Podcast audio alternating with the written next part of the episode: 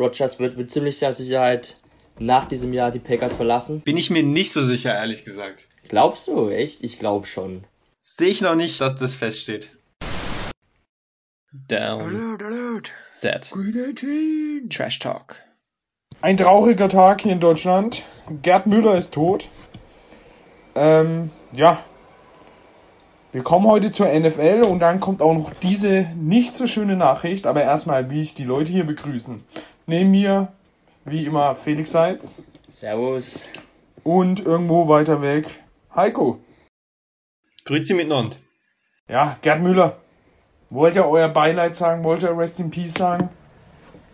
Natürlich Rest in Peace zu einer der größten Legenden im deutschen Fußball. Der wahrscheinlich beste Strafraumstürmer, den es jemals gab und den es jemals geben wird. Und ist ein großer Verlust. Ähm, war aber auch, glaube ich, krank, oder? Hat er nicht Ja, auch Demenz? Alkohol, äh, alkoholkrank war er. Was? Echt? Ja, ja. Demenz hat er auf jeden Fall auch. Demenz. Also er war stark an der Flasche und dann hat ihn ja Bayern komplett geschützt, dann wurde er dement. Mhm. Ähm, der war auch pleite und alles. Ich habe ihn vor 10, 9 Jahren live gesehen, kennengelernt. Sind wir im Trainingszentrum vom FC Bayern gewesen. Keiner hat ihn erkannt, außer wir. Äh, ja, er hat uns ein Autogramm gegeben, Bild und ist dann sofort weggelaufen, weil dann alle gecheckt haben, es ist Gerd Müller und der wollte eigentlich keine Aufmerksamkeit. War ziemlich sympathisch, also da, wo ich ihn kennengelernt hatte. Schade, aber vielleicht auch besser so. War ja nicht mehr so gesund. Ähm, kommen wir zu der NFL. Ähm, es sind ein paar News. Äh, ich fange mal an. Linebacker, ehemaliger Linebacker der Seahawks, Michael Kendricks, geht zu den 49ers. Ja, Felix, wird ein Backup. Ja, aber ist eigentlich ja ein guter Ein Mann sehr, sehr guter Backup. gewesen. Die, die 49ers haben ja Fred Warner, so einen der besten drei Linebacker, die es in der Liga gibt. Ich weiß jetzt nicht, wer da sein Nebenmann ist, ob Kendricks vielleicht die Chance hat, da der zweite Inside Linebacker zu werden, aber ja, ich weiß jetzt so gar nicht, wie alt er ist. Ja, Ebukam Greenlaw haben sie. Ebukam von den Rams. Kendricks, also Ja. er wird wahrscheinlich genug spielen dort. Rotationsspieler mit viel Erfahrung und äh, eigentlich ein guter Mann, gutes Signing. Ja, wir bleiben bei dir, denn die Bears haben einen Spieler verpflichtet. Ich kann schon sagen, eine Legende. Er ist, glaube ich, 39, müsste er sein. Ja, er ist Äh, 39. Jason Peters von den Eagles für ein Jahr geholt. ja, war ganz dringend notwendig. Ich als Bears-Fan bin ich natürlich tief in der Bubble da mit drin. Ich krieg da alles mit aus dem Camp und wir kommen auch, kann ich schon mal ein bisschen spoilern, auf die Bears nachher noch zu sprechen. Und da sieht's nicht gut aus in der O-Line. Viele Spieler verletzt und da mussten sie jetzt nachlegen, haben jetzt billig äh, Peters da noch geholt, ist ein Veteran mit unheimlich viel Erfahrung, mehrfacher Pro Bowler, All Pro war er auch schon. Wird wahrscheinlich ein Future Hall of Famer. Ja, und äh, wenn das Verletzungspech bei den Bears so weitergeht, wird er wahrscheinlich noch der Starter als linker Tackle. Ich weiß nicht, was er mit 39 noch im Tank hat. Er war auf jeden Fall zu seiner Glanzzeit ein absoluter Topspieler. Ähm, ja, aber die Bears mussten da handeln. Auf jeden Fall wird er mit seiner Erfahrung die jungen Spieler weiterbringen, da bin ich mir sicher. Ja, in den letzten Folgen haben wir in den News gehabt, dass die Steelers, der Mittellinebacker, retired und sie haben sich jetzt da wieder ein guter Spieler geholt. Sie haben mit den Jaguars getradet, Linebacker Joe Schobert, für einen 6-Runden-Pick 2022. Heiko, deine Meinung zu diesem Trade? Ja, Joe Schobert auf jeden Fall ein Mann, den man kennt, der einen Namen hat, ähm, aber auf jeden Fall auch äh, einer der älteren gerade. Also ein, ein Veteran eben, mit dem man probiert, jetzt diese Lücke zu stopfen. Äh, ist jetzt keine, keine langfristige Anlage wahrscheinlich. Ähm, an sich für die Saison sicherlich kein allzu schlechter Move. Der wird okay spielen, auch wenn er nicht mehr auf dem Niveau ist, auf dem er schon mal war. Aber ob man jetzt dann, auch wenn es kein hoher Pick ist, quasi zukünftige Picks wieder dafür rauswerfen muss, weiß ich nicht. Ich glaube ja, wie wir schon besprochen haben, nicht, dass wir in der Saison viel erreichen werden. Deswegen hätte man sich den Pick vielleicht sparen können. Aber ähm, klar, als Verein, als Team siehst du natürlich immer auch die aktuelle Situation und willst in der aktuellen Saison natürlich so gut sein wie möglich. Und deswegen ist es ein vertretbarer Move, würde ich sagen. Ja, kommen wir zu einem ehemaligen First Rounder, zwei Second Rounder? Ja, ich glaube eher Second. Äh, Running Back Darius Guys äh, wird für die ersten sechs Wochen in der Saison gesperrt. Heiko, so, äh, so Sachen wie Sperren, äh, Drogen, Waffenmissbrauch, da bist du ja der Experte hier. Was sagst du dazu? Ja, Darius Guys, also er hat ja, wenn ihr euch fragt, er, wo spielt er denn eigentlich gerade? Er hat keinen Verein. Ähm, er hat sich ja auch schon mehrfach das Knie zerschossen. Also, wenn du halt so verletzt bist und dann auch noch solche Off-Field-Issues hast mit Sperren, dann wird's natürlich auch sehr kritisch. Gerade auf so einer schnelllebigen Position wie Running Back, da kommen immer viele Junge nach für wenige Plätze. Also, ob wir Darius Guys überhaupt nochmal wiedersehen werden in der NFL, das steht in den Sternen. Weiß man nicht. Äh, wahrscheinlich eher nicht. Und wenn dann nicht als Starter, würde ich mal behaupten. Also seine NFL-Karriere ist wahrscheinlich schon größtenteils zumindest gelaufen. Aber ist ein gutes Beispiel dafür. Ähm, er wurde ja nicht äh, verurteilt, ähm, sondern es ist wieder einfach eine Entscheidung quasi von der NFL, ihn wegen den Anschuldigungen und weil sie denken, da ist schon irgendwas dran gewesen, dass sie ihn sperren für sechs Spiele. Und das kann man ja dann auch wiederum ummünzen auf äh, aktuelle Fälle wie Deshaun Watson, dass man da halt auch von einer Sperre ausgehen kann, auch wenn es nicht zu einer Verurteilung kommen sollte. Wenn dann nicht ganz klar wird, dass diese Anschuldigung, Anschuldigungen Quatsch waren, dann können wir da auch eine Sperre erwarten, wenn er am Ende vielleicht freigesprochen wird aus Mangel an Beweisen zum Beispiel. Ja, du hast Verletzungen angesprochen. Die Colts haben ein kleines Problem. Starting Quarterback Carson Wentz hat sich am Fuß verletzt. Jetzt kam raus, dass Quentin Nelson, ihr bester O-Liner, genau die gleiche Fußverletzung hat. Und beide fallen fünf bis zwölf Wochen aus. Felix, heftiger Schlag, gleich wenn man im ersten Spiel gegen die Seahawks ran muss. Wenn dann so zwei Leute schon wegfallen. Ja, das schmerzt natürlich. Nelson ist der Mann in der O-Line da, äh, trotz seines jungen Alters schon auf All-Pro-Level. Wenn der so weiterspielt, wird er auch garantiert ein Hall of Fame Guard. Aber wenn der ausfallen könnte, wäre das schon ein großer Verlust. Ähm, äh, weiß nicht, ob man das gleich über Carsten Schwenz sagen kann, ob das auch so ein großer Verlust wäre, wenn er ausfällt. Fakt ist aber, ich meine aber auch gelesen zu haben, dass die Hoffnung besteht, dass sie vielleicht noch fit werden könnten zum ersten Spiel.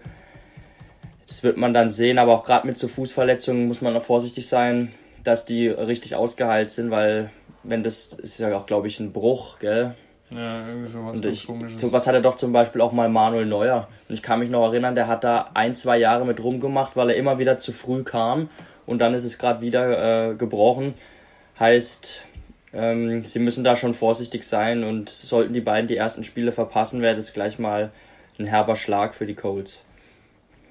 Ja, wir bleiben bei den Colts. Der frühere Edge Pass Rusher Justin Houston geht für ein Jahr und 4 Millionen zu den Ravens. Ein big, big move. Heiko, deine Meinung? Ähm, auf jeden Fall ein guter Move für die Ravens. Sowieso ja ein gutes Team. Äh, haben sich damit wieder einen neuen guten Mann geholt. Ähm, durchaus auch, würde ich sagen, ein Ersatz für Matthew Judon, der ja gegangen ist bei den Ravens. Wird da jetzt durch einen Veteranen ersetzt, was natürlich bei den Ravens absolut Sinn macht, da einen Veteranen reinzubringen, äh, der jetzt helfen kann, denn die Ravens sind ja absolute Contender für die Playoffs und vielleicht auch für mehr. Deswegen äh, absolut guter Deal, würde ich sagen, oder? Ja die, ja. die Ravens haben ja in den letzten Jahren oft bewiesen, dass man alte Pro Bowler billig geholt hat und sie gut eingesetzt hat. Äh, Earl Thomas oder äh, Peters das sind, glaube ich, so gute Beispiele, wo es richtig gut geklappt hat. Sie haben jetzt einen gedraftet. Ja, also einen Veteran da reinzubringen, Justin Houston ist jetzt nicht äh, ein Mann mit, äh, mit so einem kleinen Namen. Da wird er schon, für ein Jahr, vier Millionen, wird er da schon noch was abreißen. Gerade in dieser Defense.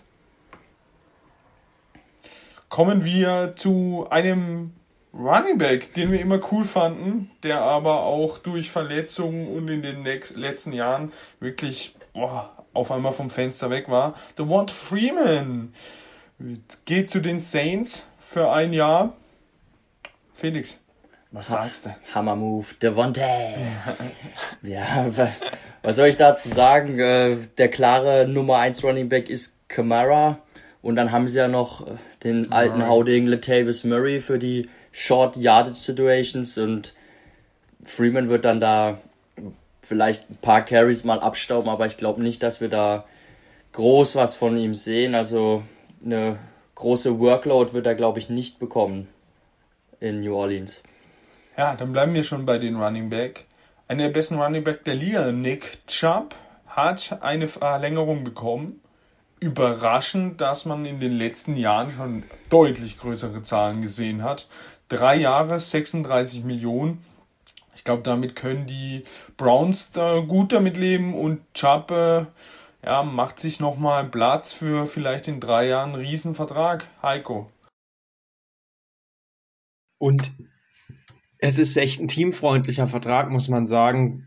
Ähm, nicht wegen dem Average-Gehalt besonders, sondern eben weil der Vertrag nicht so lang ist und weil nicht so viel davon garantiert ist. Im Grunde können sie ihn nach zwei Jahren aus dem Vertrag loswerden, ohne dass es sie noch viel kostet. Und das ist einfach phänomenal für die Browns. Ähm, wir sind ja immer der Meinung, eher Running Backs nicht zu bezahlen, aber gegen den Vertrag spricht absolut überhaupt nichts. Auf jeden Fall auch ziemlich überraschend, dass der wirklich so da durchgeht. Ich glaube, Nick Chubb ist jetzt nicht, äh, aber vielleicht auch fürs Team, vielleicht für den Super Bowl. Ähm, wir haben einen nächsten Trade gehabt. Wieder ein Trade, wo man fragt, warum. Äh, die Texans mal wieder traden Randall Cobb, der frühere Wide Receiver der Packers, zurück zu den Packers für einen Sechstrunden-Pick 2022. Felix, krasser ja. Move das ist halt wieder so ein typisches Rogers-Ding, der da wahrscheinlich schlecht gelaunt ins Front Office marschiert ist und gesagt hat, ich möchte wieder mit meinem alten Buddy Randall Cobb zusammenspielen. Anders kann ich mir das nicht erklären, weil aus meiner Sicht bringt er sie jetzt sportlich nicht unbedingt weiter. Klar, er hat die Chemie mit Rogers, aber er war jetzt schon die letzten zwei, drei Jahre sportlich auf dem absteigenden Ast unterwegs, meiner Meinung nach. Und ich weiß jetzt nicht, ob er die Packers Offense so sehr verbessern wird. Finde ich irgendwie ein komischer Move. Für mich ist das einfach nur ein ist Move, um Rodgers glücklich zu stellen. Ist eigentlich ein Texans-Move. Irgendein blinder Spieler für einen 6-Runden-Pick. Ja, dass die Texans aber dafür noch einen 6-Runden-Pick bekommen, ist schon wieder Big Business eigentlich. Sie haben aber auch nichts mehr irgendwie.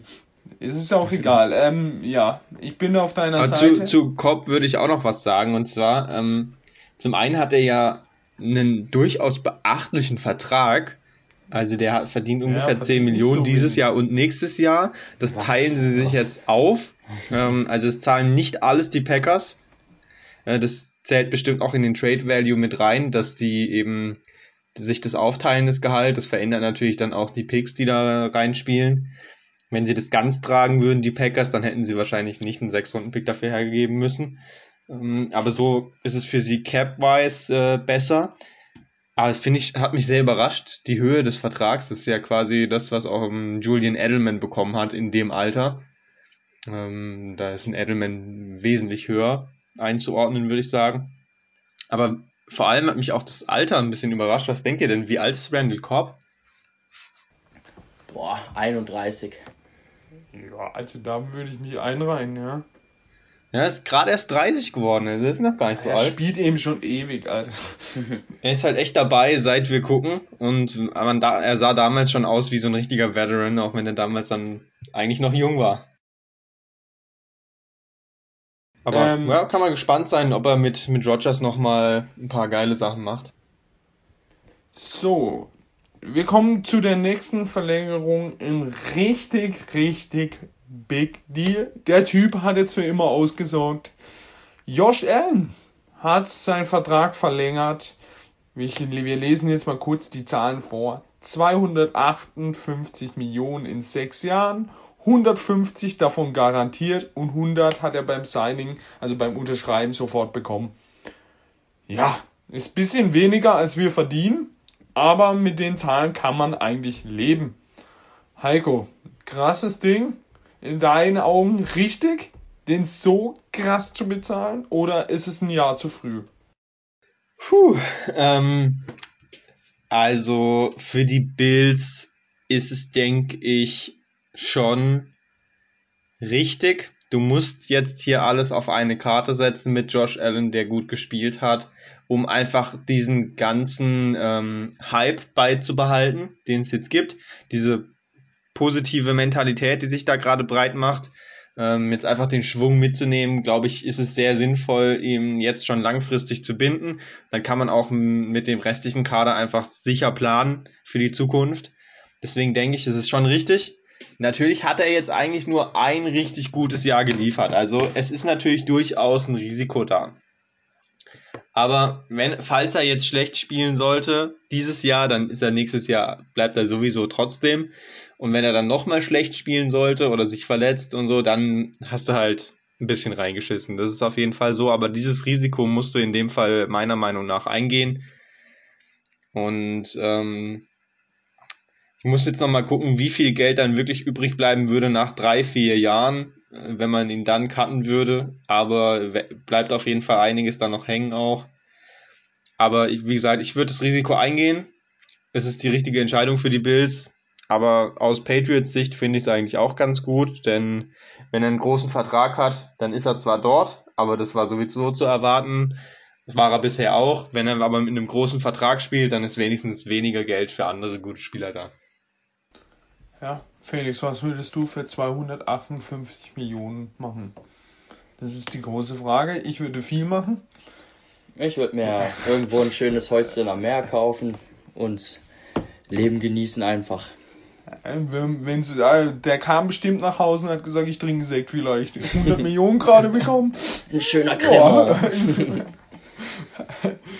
ja, Alko. Josh äh, Allen ist eher so der Typ, der sich einen neuen äh, Jeep oder so kauft, ja, einfach so ein, ein bisschen so aufs Land rausfährt. So ein Ram-Pickup, so ein richtiger Ami-Pickup. Er ist erstmal in der Wald gefahren und hat einen Baum umgeschmissen. ähm, Alko, du hast noch ein paar News. Ja, eine Vertragsverlängerung haben wir auch noch, ähm, auch mit viel Geld drin. Darius Leonard, haben wir auch noch nicht drüber ja, gesprochen. Wir hatten schon die Verlängerung von Fred Warner bei den 49ers, der Linebacker. Der hat schon einiges kassiert. Ja, das waren da 95 Millionen für fünf Jahre. Und Darius Leonard hat jetzt tatsächlich auch für fünf Jahre unterschrieben und bekommt 98,5 Millionen. Also zumindest vom gesamten Value her liegt er nochmal knapp drüber. Was sagt ihr dazu? Hättet ihr auch Darius Leonard mehr Geld gezahlt oder seht ihr eigentlich äh, Fred Warner besser? Ich kann mich daran erinnern, du hast gesagt, er knackt ihn nicht, oder? Und wir haben beide gesagt, es wird knapp. Ja, ich, hat, ich hätte gesagt, ich hätte gesagt, Fred Warner ähm, ist für mich äh, der bessere oder derjenige, der mehr Geld bekommt, aber ne, war nicht so.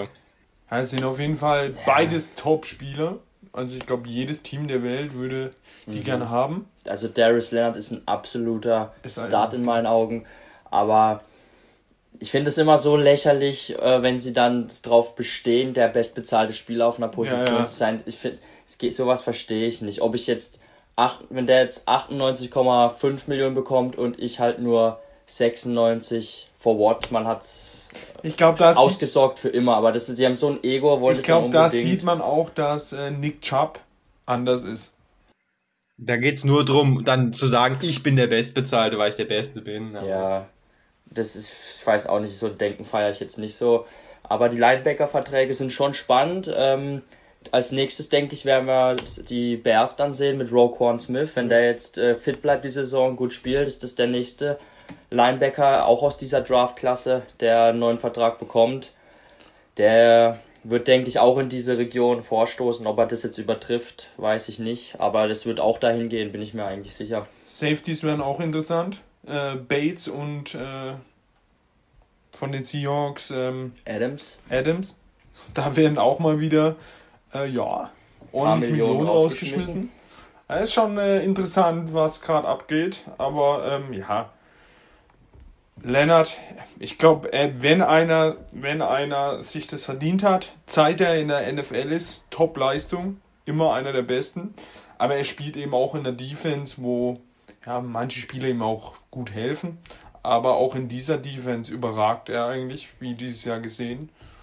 Ja, Krasser Typ. Also der hat ja, glaube ich, auch als Rookie, ich weiß nicht, ob er als Rookie gleich der beste Tackler war in der NFL, also die meisten Tackles. Bobby Wagner muss man immer noch Er war reinnehmen. aber schon als Rookie einer der Top-Tackler und im zweiten Jahr hat er, glaube ich, den Titel geholt mit den meisten Tackles. Also der Typ ist schon ein Biest, der ist immer da, wo der Ball ist, der hat ein unfassbares Näschen einfach fürs Spiel und sowas kann man auch nicht coachen, sowas hat man einfach in sich, Ja. so, so eine Fähigkeit. ist ja so ein bisschen diese neue Generation von Linebacker, die ähm, zwar schon breit sind, aber nicht so diese kompletten Viecher, wie es vielleicht früher war, also die einfach auch gut in Coverage sind. Gerade die beiden, Leonard äh, und Fred Warner, da liegt ja auch viel der Fokus drauf, dass sie eben auch covern können. Und die sind eben gerade viel wert, die sind gefragt, diese Spielertypen. Deswegen bekommen die solche Verträge. Ja, dann hätte ich noch auch eine, eine, eine lustige, sage ich mal, News. Und zwar haben wir noch gar nicht drüber geredet, äh, über Jeopardy. Da hatte sich ja der gute Aaron Rodgers äh, beworben und war da Gasthost von dieser Sendung. Ich denke, das haben die meisten mitbekommen.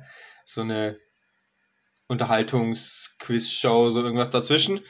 Und ähm, er hat es auch echt gut gemacht, hat da viel Lob für bekommen, für seinen Gastauftritt da als Moderator. Und er hat das auch sehr ernst gemeint. Also er hat gemeint, es war schon, schon lange sein Traum, äh, das zu moderieren und er traut sich das zu und ähm, wollte das echt machen und hat gemeint, er kann das auch gleichzeitig machen. Das heißt, wenn er in der Offseason einfach die Sendung aufnimmt, dann passt es schon.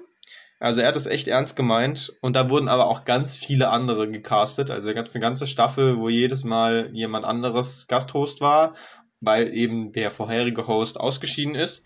Und da war halt die Frage, wer von diesen ganzen Guest-Hosts äh, übernimmt es denn jetzt am Ende? Und die Entscheidung ist inzwischen gefallen. Und zwar hat da der ähm, Producer von Jeopardy entschieden, dass er das einfach selber macht. Finde ich eine geile Sache, einfach mal 20 Leute zum Casting kommen zu lassen und die eine Sendung ausprobieren und am Ende sagen, ja, ihr habt das alle ganz gut gemacht, aber ähm, ich mach's besser. Wäre auch eine Sache, die Ralf gerne machen würde, glaube ich. Ja, ist aber gutes Marketing. Wurde wahrscheinlich viel berichtet, auch durch Rogers. Dann meint, mal sagt er eben, er macht selber. Ist einfach stark von ihm. Ja, aber hat ganz schön Hass dafür abbekommen dann Warum Ende. nur? Für die, für Warum? die Entscheidung. Warum nur, ja. Ähm, ja, durchaus verständlich natürlich. Und dann hätte ich noch eine letzte News. Und zwar auch was, was Schönes ähm, mit ernstem Hintergrund. Und zwar äh, war jetzt diese Woche bei den Raiders nochmal ein Event äh, mit Spendensammlung auch, glaube ich. Ähm, Darren Waller wurde da quasi gefeiert. Ähm, dafür, dass er jetzt seit vier Jahren ähm, clean ist, beziehungsweise trocken. Er war nämlich früher, das wissen vielleicht einige von euch gar nicht, er war ähm, alkoholsüchtig, also er war ein Trinker und kam davon nicht so richtig weg und war eigentlich schon immer eben talentiert, aber hatte eben Mentalprobleme und dann eben die Alkoholsucht als großes Problem. Die Raiders haben ihm trotzdem die Chance gegeben und haben das echt gut gemacht, haben sich um ihn gekümmert und ähm, scheinbar seit vier Jahren läuft es jetzt sehr gut. Er ist natürlich auch topfit und ähm, kann sich das jetzt natürlich auch gar nicht mehr leis- leisten, äh, da einen Rückfall zu haben und dann noch NFL spielen zu wollen, denke ich. Das wird schwer. Ähm, hoffen wir, dass er da einfach stark bleibt, auch über die Karriere dann hinaus für den Rest von seinem Leben. Und da muss man auch die Raiders einfach mal loben. Haben sie gut gemacht. Und Waller, geiler Typ, hat sich für sie auf jeden Fall auch ausgezahlt. Ja, die News haben wir rum. Kommen wir zu dem nächsten Thema. Es ist die Pre äh, Preseason. Es, äh, doch, es ist die Preseason. Ja. Ähm, Jemine.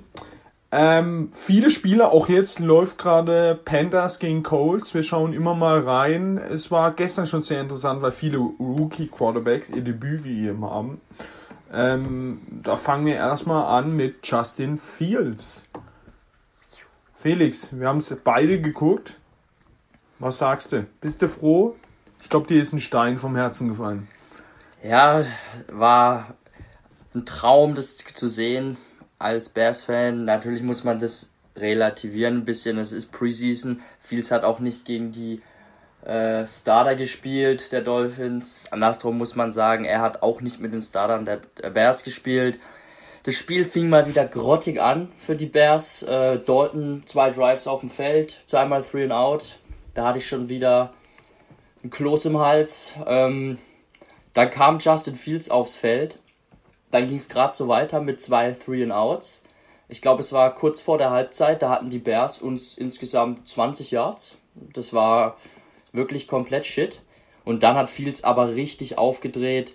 Ähm, dann hat man auch gesehen, was seine Stärken sind. Die Play Calls wurden besser, haben viele Rollouts gespielt und dann ist er immer raus und die Verteidiger haben es einfach schwer, weil man muss seinen Speed da respektieren. Äh, entweder geht er selbst oder was er dann oft gemacht hat, ist ganz weit nach außen gescrambled und hat dann wieder den Ball äh, nach innen geworfen zu einem freien Receiver. Also es hat mir richtig gut gefallen. Lange Rede, kurzer Sinn hatte er 70% äh, Completion Percentage, 142 Passing Yards, ein Passing Touchdown und dann hat er noch 33 Rushing Yards und einen Rushing Touchdown gemacht. Und ähm, war auf jeden Fall ein sehr vielversprechendes Debüt. Am Ende kam nochmal Nick Foles bei drei Passversuchen, ein Ball angebracht für 8 Yards. das war dann wieder ein bisschen langweilig anzusehen. Und wenn der Junge so weiterspielt, müssen wir vielleicht sogar ernsthaft drüber diskutieren, ob man ihn nicht sogar von Anfang an spielen lässt, Ja, weil kommen wir ja gleich zu den Bears. Das soll jetzt nicht alles schon vorher nehmen. Ich weiß, du genau, kommst ich da schon. Ich will nachher da, ordentlich aber was ablassen. Da habe ich lieber Bears. ganz schnell eine andere Frage. Heiko, Mac Jones, erste Eindrücke? Also erstmal zu Felix. Ich glaube, das wird eine lange Folge heute. Also, Leute, freut euch. Ähm, Mac Jones, ja, auch ein guter Mann. Ähm, hat auch nicht äh, begonnen als Starter natürlich, denn äh, bei den Patriots gibt's ja noch äh, Cam Newton. Der hat natürlich das erste Quarter gespielt und ja, war so mittel erfolgreich. Ähm, War hat, Larsch wie immer. Hat einmal von Chase Young ähm, die, die Welt der Sterne gezeigt bekommen. Da wurde er komplett umgehauen. Mhm. Aber Chase Young, der ist halt auch ein, einfach ein krankes Vieh. Der ist echt unglaublich. Ähm, also er hat es natürlich auch schwer gehabt. Cam Newton gegen die äh, Starter-Defense von Washington, die wir ja sehr, sehr gelobt haben. Eine der besten Defenses, denke ich, der Liga. Da sah es schon schlecht aus insgesamt, ähm, konnte jetzt nicht sonderlich überzeugen. Und dann kam Mac Jones und der hat das echt gut gemacht. Ähm, er ist natürlich jetzt im Vergleich zu den anderen, wenn wir jetzt Justin Fields zum Beispiel sehen, er ist nicht so schnell, dass er da einfach mal ein, ein Scramble nach außen macht und läuft dann da 20 Yards. Das erwartet man jetzt von ihm nicht. Oder dass er so weit aus der Pocket rausgeht und dann wirft, erwartet man auch nicht. Aber als Pocket Passer hat er echt schon viel gezeigt. Er hat viele kurze Würfe angebracht. Er hatte auch ein paar tiefe Würfe, die wurden leider gedroppt oder nicht gefangen, äh, weil sie nicht ganz rankamen. Die Würfe an sich sahen aber gut aus. Das lag durchaus eher an den Wide Receivern in dem Fall. Ähm, da fehlen natürlich dann die Highlights ähm, von diesen Completions, aber die, die wären möglich gewesen. Und was besonders beeindruckend war, war, dass er schon einen, richtigen Plan hat von der Offense, die ja eigentlich sehr kompliziert ist, heißt es immer. Und er hat ähm, an der Line of Scrimmage die Protection umgestellt, er hat äh, Plays äh, angepasst. Das ist natürlich schon Sachen, das sind Sachen, die man von einem Rookie im ersten Spiel so selten sieht. Und ähm, hat alles durchaus ein bisschen an Tom Brady erinnert, wenn man ehrlich ist. Ja, ich habe es auch angeguckt, was man sagen muss. Er, ich hatte ihn ja im Draft, glaube ich, am höchsten von uns. Mir hat er ja immer sehr gut gefallen. Was man jetzt auch wieder gesehen hat, seine Reads sind eben verdammt schnell. Also er kriegt den Ball und feuert die so raus. Das, Vor allem im Unterschied halt zu Cam Newton, der ja so lange braucht immer, ist es halt extrem auffällig, ja. Ja, und dann, äh, also so, es war jetzt ein Preseason-Game, aber von seiner Art her bin ich mir sicher, dass er in der Saison, ja, ich glaube nicht mal so spät kommt, außer Cam Newton reißt alles ab, aber, also mir hat er auch sehr, sehr gut gefallen. Ähm, wer mir auch noch sehr gut gefallen hat, war John Love. Sah ziemlich gut aus. Ähm, man hat ihn ja zum ersten Mal erst spielen gesehen. Also, ja, er hatte schon letztes Jahr. Quasi ein Rookie. Ja. Sah auch sehr, sehr gut aus. Überraschend. Und Jacob Eason gerade eben. Ich habe mir die erste, da haben die Amis ihn auch sehr, sehr gut gelobt. Er wird ja wahrscheinlich vielleicht der Starter der Coach sein, weil äh, Carson Wentz verletzt ist. Ähm, ja, sah auch sehr ordentlich aus, hatte paar Plays drin, die ja, überraschend waren für einen Mann, von dem man eigentlich ja im letzten Jahr getraftet, nicht viel gehalten, also nicht, auf dem man nicht viel gesetzt hatte. Felix, ist dir ein Spieler irgendwie aufgefallen? Mm, ja, also generell haben eigentlich alle Rookies eine gute Figur abgegeben, die gestern gespielt haben. Ja. Also muss man auch erwähnen, Trey Lance hat gleich mal einen 80 Yard Touchdown Piff rausgehauen. Wurde dreimal gesackt, mm, aber ich fand es sah auch nicht schlecht aus.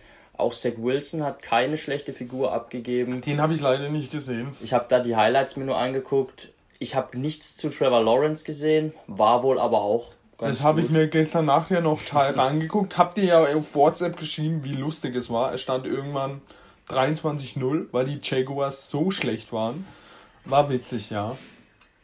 Was mir noch ein Trevor Lawrence habe ich auch gesehen ja. in den, also ich habe mir bei der NFL bei YouTube äh, immer von den Quarterbacks nur die Highlights angeguckt, also nur alle Würfe, mhm. auch die schlechten und ja, waren ein paar gute Würfe dabei. Einer war richtig schön, mit richtig schönem Touch über einen Linebacker drüber. Der war richtig nice. Aber da haben mir auch einige Würfe nicht so gut gefallen. Waren ein bisschen zu hoch teilweise und ja, der war jetzt von allen Rookies auf jeden Fall nicht der beste.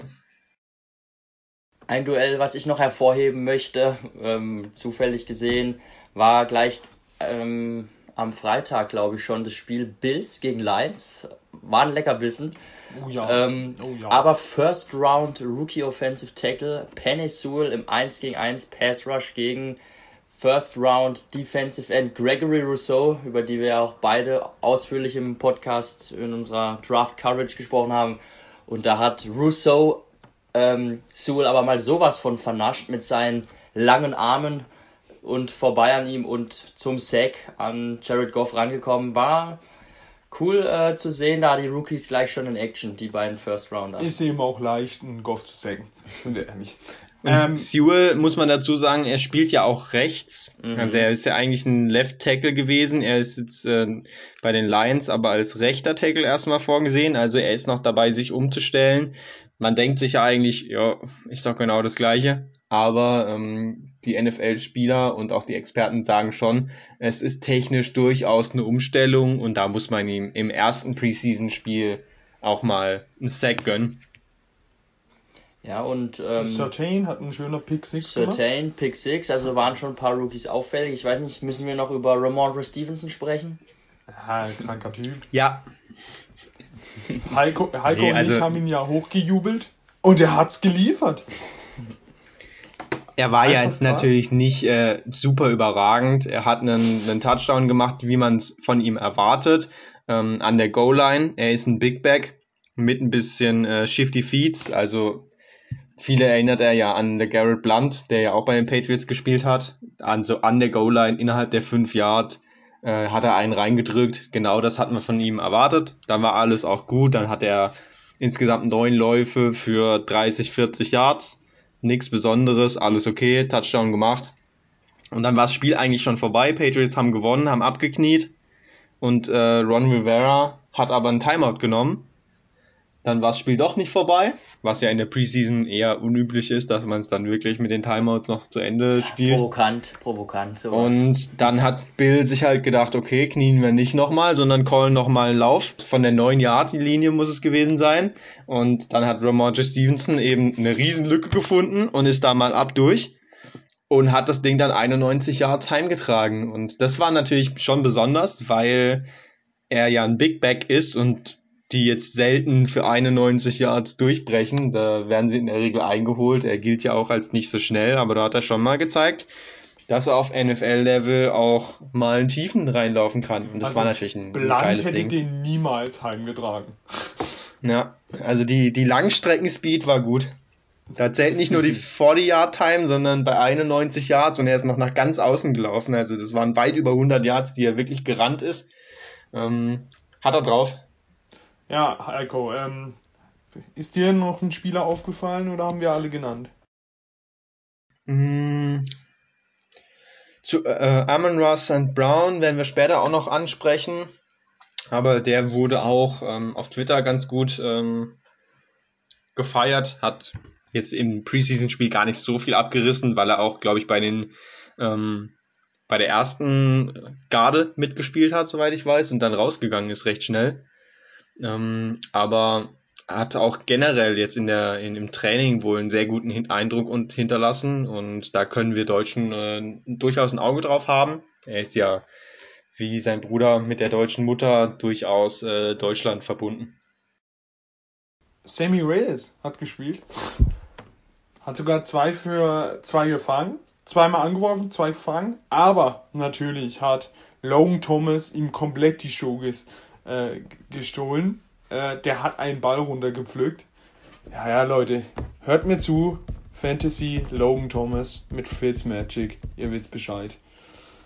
Ähm, ja, kommen wir zu dem richtigen Thema heute. Wir sind noch in den Divisions und wir sind in der NFC North. Nord. Genau, wir haben noch drei Division Phones. Ähm, ja, die Division, die Bears, die Lions, die Packers und die Vikings. Eine sehr, sehr interessante Division. Einfach weil es sehr viel Geschichte ist. Äh, Gerade die Bears gegen die Packers. Ja. Fangen wir mit den Chicago Bears an. Felix, der hüpfte schon ganz äh, ja, gespannt hier rum. Fangen wir mit der Offensive an. Das große Problem, darauf wird Felix auch gleich mal schließen, ist die O-Line. Sie haben eigentlich gute Leute, Jen- Jenkins im Draft geholt, äh, Whitehair, der Center, ein sehr, sehr guter Center und äh, ja, die Seahawks-Legende Ifedi.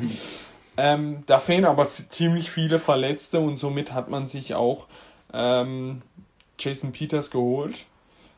Ähm, ja, Quarterback. Die Qu- Quarterback-Frage ist sehr, sehr groß. Mit Justin Fields, Dalton, Nick Foles. Äh, ja, was man da nicht weiß, wer das spielt, ist auf der Position Running Back, würde ich sagen, in der Offensive am besten noch besetzt mit äh, Montgomery und Damian Williams, der MVP des vorletzten Super Bowls von Kansas City gekommen und dann eben ja die Passempfänger. Äh, Aaron Robinson, der absolute Star und Nummer 1 Wide Receiver Mooney, letztes Jahr gedraftet, hat eine gute Rookie-Saison gehabt. Und der dritte Wide Receiver musst du mir jetzt sagen, denn den habe ich hier nicht drin.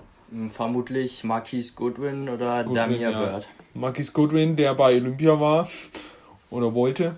Ähm, und die zwei Titans, Jimmy Graham, der alte Haugegen und äh, Kemet, der auch in sein zweites Jahr geht. Ja, Felix, ich überlasse dir jetzt einfach mal die Bears Show. Ja, du hast ja schon die, die Namen genannt und ich habe auch eingangs schon mal gesagt, dass die O-Line ein Problem werden könnte. Einfach aus dem Grund. Die Bears haben in der zweiten Runde ja per Uptrade Tevin Jenkins geholt. Da habe ich mich schon mega drüber gefreut, weil der mir sehr gut am College gefallen hat. Nur war da schon damals das Problem, er hat die letzten Spiele mit einer Rückenverletzung verpasst. Diese Rückenprobleme scheinen jetzt doch etwas schlimmer zu sein und jetzt sind natürlich schon viele Bears-Reporter am überlegen, ob da die, die Ärzte der Bears nicht richtig hingeschaut haben im Draft-Prozess, weil Jenkins konnte noch kein einziges Mal jetzt mittrainieren. Und es ist natürlich schlecht, wenn du dein Starting Left Tackle Leno entlässt und mit einem Rookie planst, der nicht mal trainieren kann, weil er Rückenprobleme hat. Dann kommt dazu, dass Ifedi bisher noch nicht trainieren konnte. Ist jetzt bei ihm nicht so schlimm. Er könnte noch fit werden, ist ja ein Veteran, der braucht nicht viel Zeit, um sich einzuspielen. Dann hat sich aber auch noch James Daniels verletzt, der Guard. Ähm, auch nichts Wildes, aber eben nicht momentan im Training mit dabei. Und dann fallen hier schon mal drei geplante Starter aus. So, da bleibt jetzt noch Whitehair.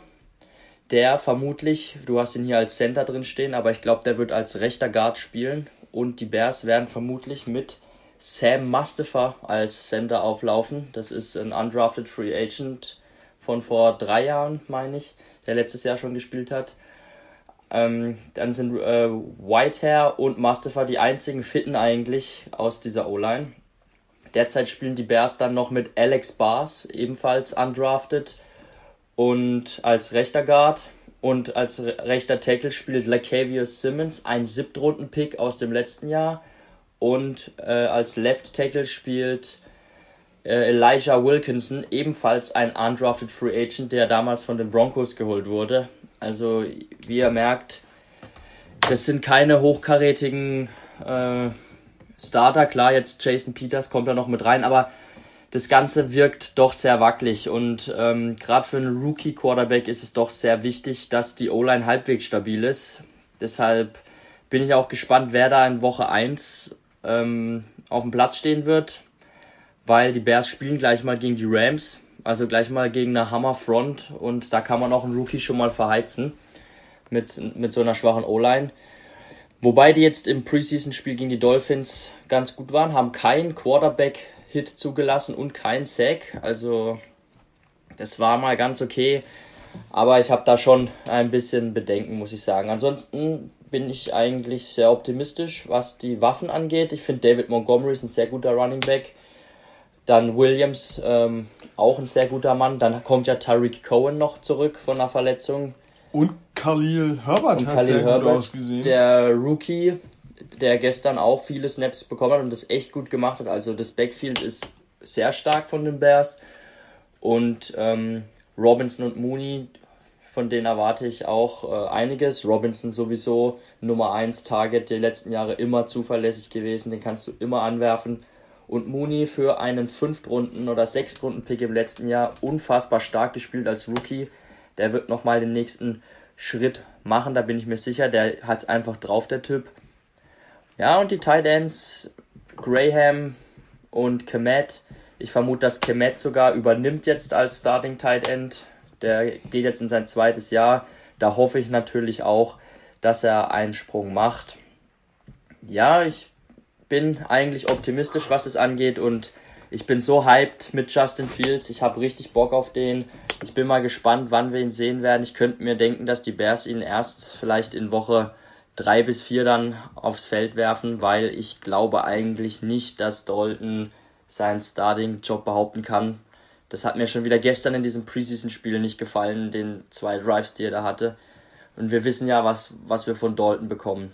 Und eigentlich gewinnst du mit ihm keinen Blumentopf mehr, sind wir ehrlich. Oder wie seht ihr das? Heiko, deine Meinung zu dieser ganzen Offensive der Bears? Ja, also auf die einzelnen Positionen will ich jetzt gar nicht so viel eingehen. Äh, mich würde gleich vielleicht im Anschluss an meinen Take noch äh, eine Meinung zu Riley Ridley als Wide Receiver interessieren. Spielt er noch eine Rolle? Der Bruder vom, vom guten Ridley, Calvin Ridley. Ähm, aber erstmal will ich noch ähm, auf die QB-Situation eingehen. Justin Fields, klar, der wird übernehmen. Die Frage ist nur, wann. Äh, als Coach ist ja hier Matt Nagy mit dabei, der damals auch bei ähm, äh, der Rookie-Saison von Patrick Mahomes mit dabei war. Und ähm, das könnte natürlich an sich so die, die Vorlage sein, einfach den Rookie die ganze Saison draußen lassen oder nur am Ende ein Spiel machen lassen, wie bei Mahomes. Ähm, aber da hat halt auch Alex Smith eine richtig gute Saison gespielt und man konnte sich das erlauben. Deswegen ist jetzt die Frage, wartet man bis Justin Fields bereit ist und bringt ihn dann egal, was mit Dalton ist? Oder ist es eher so das Vorgehen, man guckt, was man mit Dalton bekommen kann und sobald das scheiße ist, bringt man halt Justin Fields, egal ob man denkt, er ist wirklich bereit oder nicht.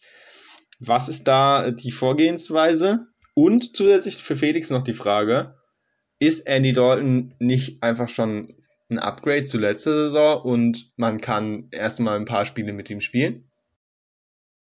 Ja, also Dalton ist auf jeden Fall ein Upgrade zu äh, dem, was da letztes Jahr auf dem Feld rumgerannt ist. Das denke ich schon auch. Aber ich habe so langsam das Gefühl, also für mich sah Fields, klar, es ist Preseason, ähm, er hat nicht gegen die besten Defense-Spieler der Dolphins gespielt, aber er sah schon relativ weit aus. Also es sah jetzt für mich nicht aus, als wäre er da vogelwild und wüsste gar nicht, was er machen sollte. Und ähm, ich weiß ja auch viel gelobt, auch im Training. Ja, aber ich weiß halt nicht, was die Bears dieses Jahr erreichen wollen. Also wenn sie schon dieses Jahr nochmal angreifen wollen und so viel Zeit haben sie nicht mehr, weil wir kommen ja auch auf die Defense zurück und da sind noch drei, vier Topstars, die jetzt aber nicht mehr so ein großes Zeitfenster haben, auf Top-Niveau zu spielen. Ich, eigentlich können sie das Jahr nicht abschenken, finde ich. Deshalb sollten sie schon das Bestmögliche rausholen. Und mein Bauchgefühl sagt mir, dass äh, sie mit Fields einfach viel mehr Möglichkeiten haben, Spiele offensiv äh, äh, ja, offen mitzugestalten und ähm, auch Spiele zu gewinnen. Deshalb denke ich schon, dass wir Fields eher früher als spät sehen sollten. Also, gestern kam ja schon die Frage aus nach dem Spiel, ob er nicht startet in Week 1. Ähm, also, meine Meinung ist, dass er in Week 1 auf keinen Fall spielen wird gegen die Rams, weil du gegen die Rams, die musst du in. Das wird ein Defensivmatch und da brauchst du einer wie Dalton, der vielleicht nicht nicht, der vielleicht das Spiel auch managt, nicht das Riesenspiel macht, aber auch keine Fehler macht und somit gewinnt man dieses Spiel ja, 10, 10, 7. So ein Spiel. Und dann kommen eigentlich die Bengals, die Browns, Lions, Raiders. Da hat man drei wirklich Gegner, die man schlagen muss, die nicht eine gute Defense haben. Die Browns haben jetzt auch nicht die Top-Defense. Und da würde ich ihn reinschmeißen. Also, und wenn man dann den Spielplan anguckt, es ist eigentlich die Zeit, wo du ihn bringen musst oder du bringst ihn gar nicht. Danach kommen schon unangenehme Gegner, aber was will er? Das ist doch ein perfektes Spiel für ihn. Bengals, Lions, Raiders. Da kannst du, da spielst du nicht mal gegen die Defense, dann kannst du auch mal zeigen, was du kannst und vielleicht kann er sich da einspielen. Vielleicht kriegt auch Dalton von den Rams so den Arsch versohlt, dass sie im Rams-Spiel, im Rams-Spiel sagen, äh, Justin hm. Field bitte, bitte geh mal aufs Feld. Also es ist eine schwierige Entscheidung. Ich lese aber mittlerweile immer mehr von vielen äh, Bears-Reportern, die die Bears begleiten, dass sie fordern, dass er von Anfang an direkt ja. spielen soll. Würdest ich, du ihn gegen die Rams bringen? Ich würde ihn auf keinen Fall gegen die Niemals, Rams bringen. Ja. Ich würde ich würde eigentlich schon dahingehend das machen, dass ich mir die ersten ein bis drei Spiele Dalton mal anschaue. Und dann vielleicht wie es läuft. Dann gegen die Lions, das wäre eigentlich auch ein perfekter. Vielleicht dann in Woche 4. Lions, Raiders, zwei ja. schwache Defenses und, und Erfolgserlebnisse sammeln und dann kommen die richtigen Erfahrungen gegen die Packers, die Bucks, die 49ers, die Steelers und die Ravens. Und wenn du das überstehst, kommen wieder die Lions als kommen wieder die Lions. Ja, also ich tendiere eher dazu, dass man doch Dalton nochmal die ersten drei Wochen finde ich, find ich starten lässt und dann aber Fields übernimmt, weil Fields einfach die viel höhere Ceiling hat als Dalton.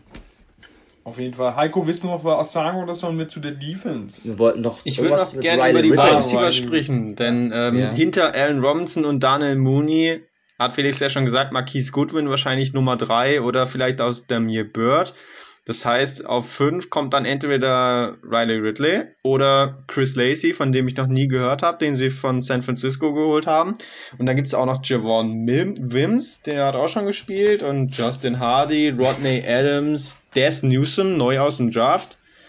Und John Weah John Johnson, Johnson, von dem ich jetzt mal sage, der wird eher wahrscheinlich ein Practice Squad Spieler, genauso wie Jester Weah, oder? Also ich krieg das immer wieder mit. Ich, ich krieg ja sofort einen Tweet abgesetzt, wenn Justin Fields einen geilen Wurf im Training bringt. Und er hat so viele Deep Completions zu John Ware Johnson schon gebracht. Die zwei scheinen richtig eine gute Connection zu haben. Vielleicht behalten sie den ja auch. Aber ich denke, dass er schon auch eher dann noch aufs Practice Squad geht. Ich glaube, dass die Nummer 3 eben Goodwin und Damir Bird erstmal untereinander ausmachen. Ich bin persönlich verstehe ich nicht, warum Riley Ridley so wenig Spielzeit bekommt. Ich habe mal immer wieder gelesen, dass er einfach mental Probleme hat, die Spielzüge richtig sich zu merken, dass es eher daran bei ihm hängt, dass er es vom Kopf noch nicht so hinbekommen hat, aber er geht jetzt, glaube ich, in sein drittes Jahr. Und ja. er hat am College schon Potenzial gezeigt als guter Route Runner, so ein Big Slot Receiver. Ich Viertrunden-Pick gewesen? Ja, ich fände es eigentlich schön, wenn er es jetzt schaffen würde. Ich, ich mag ihn eigentlich schon ganz gerne. Wen ich überhaupt nicht leiden kann und wer mir richtig auf den Sack geht, und das schon wieder in dem Preseason-Spiel ich das wieder gemerkt habe, ist dieser Drecks Javon Wims. Ich weiß nicht, warum der noch im Kader ist. Ich hoffe, dass sie den endlich mal cutten, weil der geht mir richtig auf den Sack. Nach, der soll lieber zum Boxen, zum Kickboxen gehen, aber nicht mehr Football spielen bei den Bears. Bitte nicht. Oder kannst du den Raiders? Passt ja gut hin. Also deine Projection, wie viele Wide Receiver bleiben? Fünf, sechs? Äh, also die und die zwei Robinson, Mooney, Goodwin, Bird, Ridley und dann bleibt noch ein Sechster. Okay. Aber wer das sein könnte, das. Ja, Des Newsom vielleicht der Rookie. Hm. Oder eben Johnson. Oder John als äh, Geheimtipp John Ware Johnson. Gut, das wäre es von mir äh, für so, die Offense eigentlich schon. Kommen wir zu der Defense. Ja, wenn es ein Prunkstück gibt, dann ist es die Defense der Bears. Waren in den letzten Jahren, also vor zwei Jahren, wahrscheinlich die beste Defense der Liga. Ähm, haben immer auch noch von den Namen her ganz, ganz kranke Brecher drin. Äh, ja, die Front 3 vorne mit äh, Hicks und Eddie Goldman, der durch sein, äh, sagen wir, Holdout durch Corona zurückkommt ein ganz, ganz dralles Ding. ähm, ja, dann der Superstar in der ganzen Defense natürlich Khalil Mack. Ähm, ja. Immer noch ein Beast, der Typ. Immer noch einer der besten Pass-Rusher der Liga. Rockon Smith, von dem hatten wir es gerade. Mhm. Sehr junger, sehr talentierter Mittellinebacker. Strafen und Robert Quinn der jetzt auch mal zeigen müsste, warum er so viel Geld bekommt. Ähm, hinten die Secondary wurde in meinen Augen ist nicht mehr so stark wie letztes Jahr, aber ja, Desmond Trufant als Free Agent bekommen. Ähm, Johnson und Burnt die anderen zwei Cornerbacks und dann natürlich äh, Eddie Jackson, der Safety und Gibson, der Safety. Ja, es ist immer noch eine sehr, sehr schöne und starke Defense. Felix, hau wieder raus.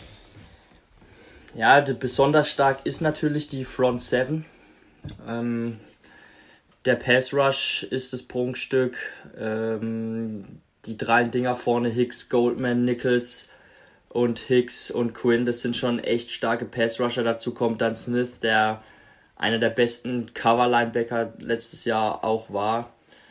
Ähm, da gibt es eigentlich nichts, nichts zu beanstanden. Quinn, da warte ich mir deutlich mehr. Da war ich sehr enttäuscht für den großen, dicken Vertrag, den er auch bekommen hat. Hat jetzt aber auch schon wieder vereinzelt mal Trainings verpasst, hat auch immer, zwickt's wieder irgendwo im Rücken rum oder so. Da habe ich ein bisschen Schiss, dass das ein großer Flop werden könnte. Aber ich hoffe, er bleibt fit und bringt seine, seine 6 bis 8 6, dann wäre das ja völlig in Ordnung.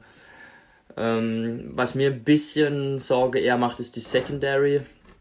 Safeties sind immer noch gut mit Jackson und Gibson, aber True Font war mal ein sehr guter Cornerback, weiß nicht, wie gut er noch ist.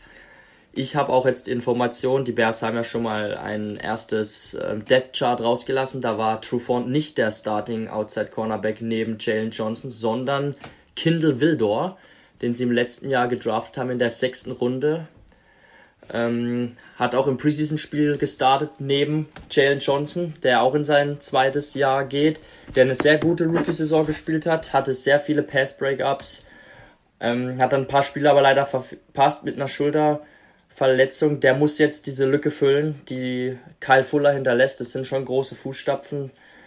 Aber ich bin sehr optimistisch, was ihn angeht. Wenn er fit bleibt, könnte das ein guter Cornerback werden. Aber ja, eben Kindle Wildor, Sechstrunden-Pick, muss man mal gucken, wie der sich entwickelt. Und dahinter im Slot, dann wird dann vielleicht Truefawn spielen oder äh, Burns oder wie auch immer. Da weiß ich jetzt nur nicht, wer der dritte Mann ist. Da ist ja Buster Screen auch nicht mehr da, der da die letzten zwei Jahre gespielt hat. Also die Secondary, da ist noch sehr viel Projection dabei.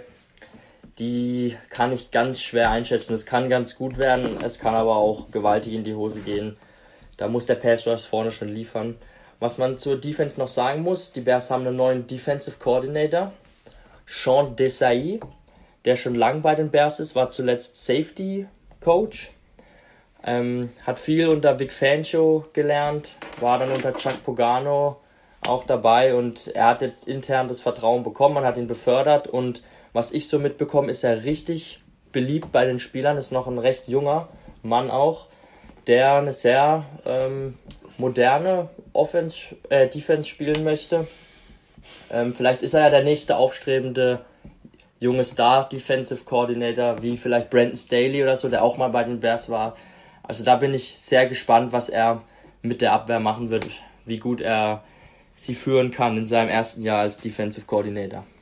Aber die Defense sollte eigentlich wieder im ja, Top, Top 10 Bereich mitspielen. Es sehr, sehr viele gute Defensives.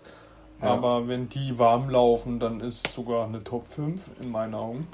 Heiko, was sagst du? Ja, es ist eine Top-Defense, aber die Secondary, die macht mir schon schwer zu schaffen, die Corners. Äh, also Felix kann die sicherlich besser einschätzen, aber beides halt Second-Year-Player, die jetzt sich noch keinen großen Namen außerhalb von Chicago gemacht haben. Äh, von Kindle, Wildor habe ich jetzt noch nichts gesehen, ehrlich gesagt. Ähm, unsere Hörer bestimmt schon. Ähm, die sind ja Experten. Aber also da frage ich mich schon, wie man quasi so eine geile Defense so äh, auf wackelige Hinterbeine stellen kann. Ähm, da würde ein richtig guter Corner, so ein Kyle Fuller, würde der Defense gut tun, sage ich mal. ähm, tut schon weh. Ich kann mir vorstellen, dass sie gegen ähm, schlechtere Offensive Lines, wo sie gut durchkommen mit ihrem starken Pass Rush und ihren starken Linebackern, ähm, dass sie da die Offense richtig zerstören können und richtig gut spielen. Aber sobald dann eine gute Offensive Line steht, die eben einen Khalil Mack auch mal zwei, drei Sekunden in Schach halten kann, dass dann die Secondary eben brutal getestet wird und eventuell die Defense dann ganz schön auseinanderfällt. Also ich kann mir vorstellen, in manchen Wochen Bears Defense richtig stark und in anderen Wochen dafür gibt's auch mal ein 35, 40 Punkte Burger. Kann ich mir durchaus vorstellen. Aber ähm, wenn man die Spielplan anguckt, gute O-Lines, die Bugs, aber dann ja. Ravens, aber das dann okay 49ers natürlich, aber sonst gibt es da eigentlich nicht viele. Was ich mir halt auch hoffe, ähm, gerade wenn sie gegen Teams spielen, die eine gute O-Line haben, dass sie mal ein bisschen mehr aufs Blitzing setzen, weil die Bears hatten die letzten Jahre eine der geringsten Blitzing-Quoten, sind oft nur mit äh, vier Mann äh, in den Pass Rush gegangen.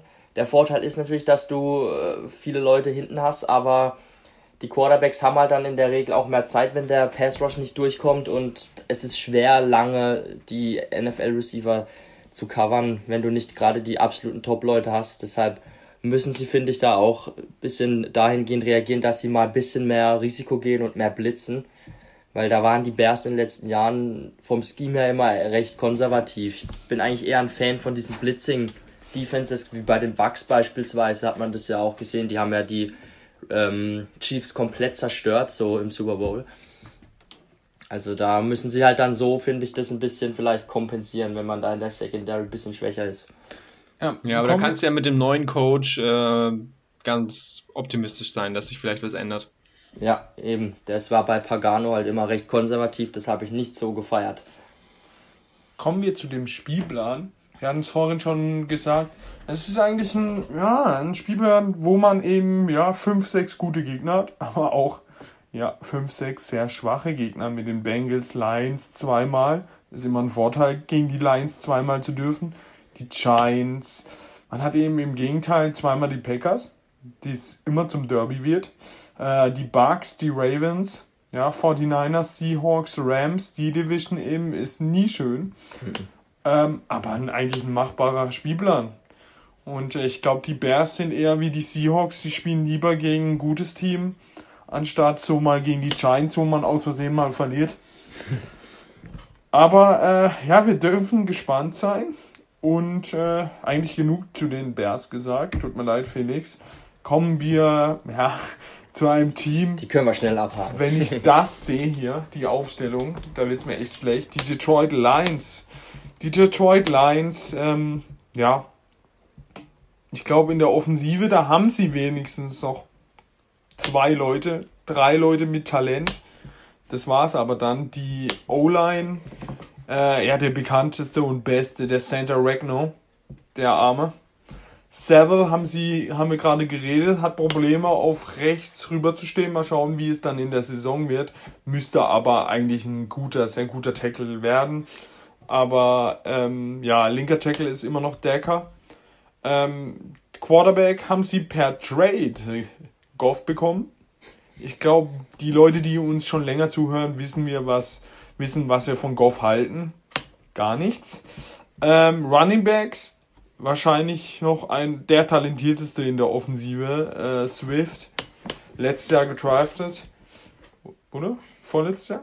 Letztes Jahr. Letztes Jahr, ja. Mhm. Kommt in seinem zweiten Jahr, hat schon ordentlich gezeigt, was er kann.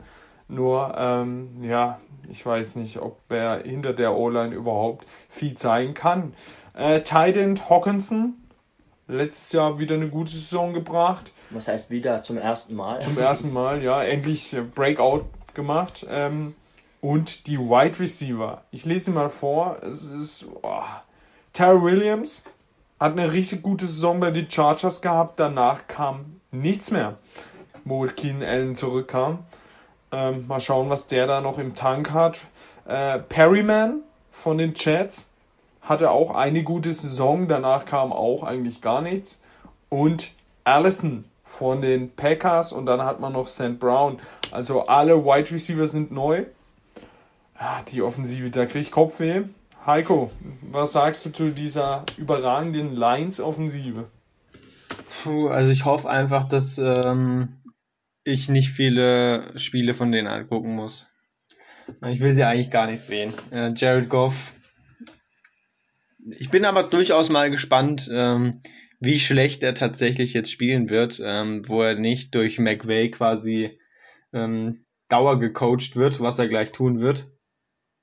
Ähm, ich glaube, das könnte ganz schön scheiße werden, aber er hat seinen Starling-Platz wahrscheinlich relativ sicher, weil mit David Blau, der zwar schon auch NFL-Spiele gemacht hat, und Tim Boyle jetzt auch keine Granaten dahinter sitzen. Also, boah, muss man eigentlich nicht unbedingt sehen. Leid tut mir da einfach nur DeAndre Swift, weil das ist einfach ein geiler Typ. Und ähm, TJ Hawkinson eigentlich auch ein cooler Typ.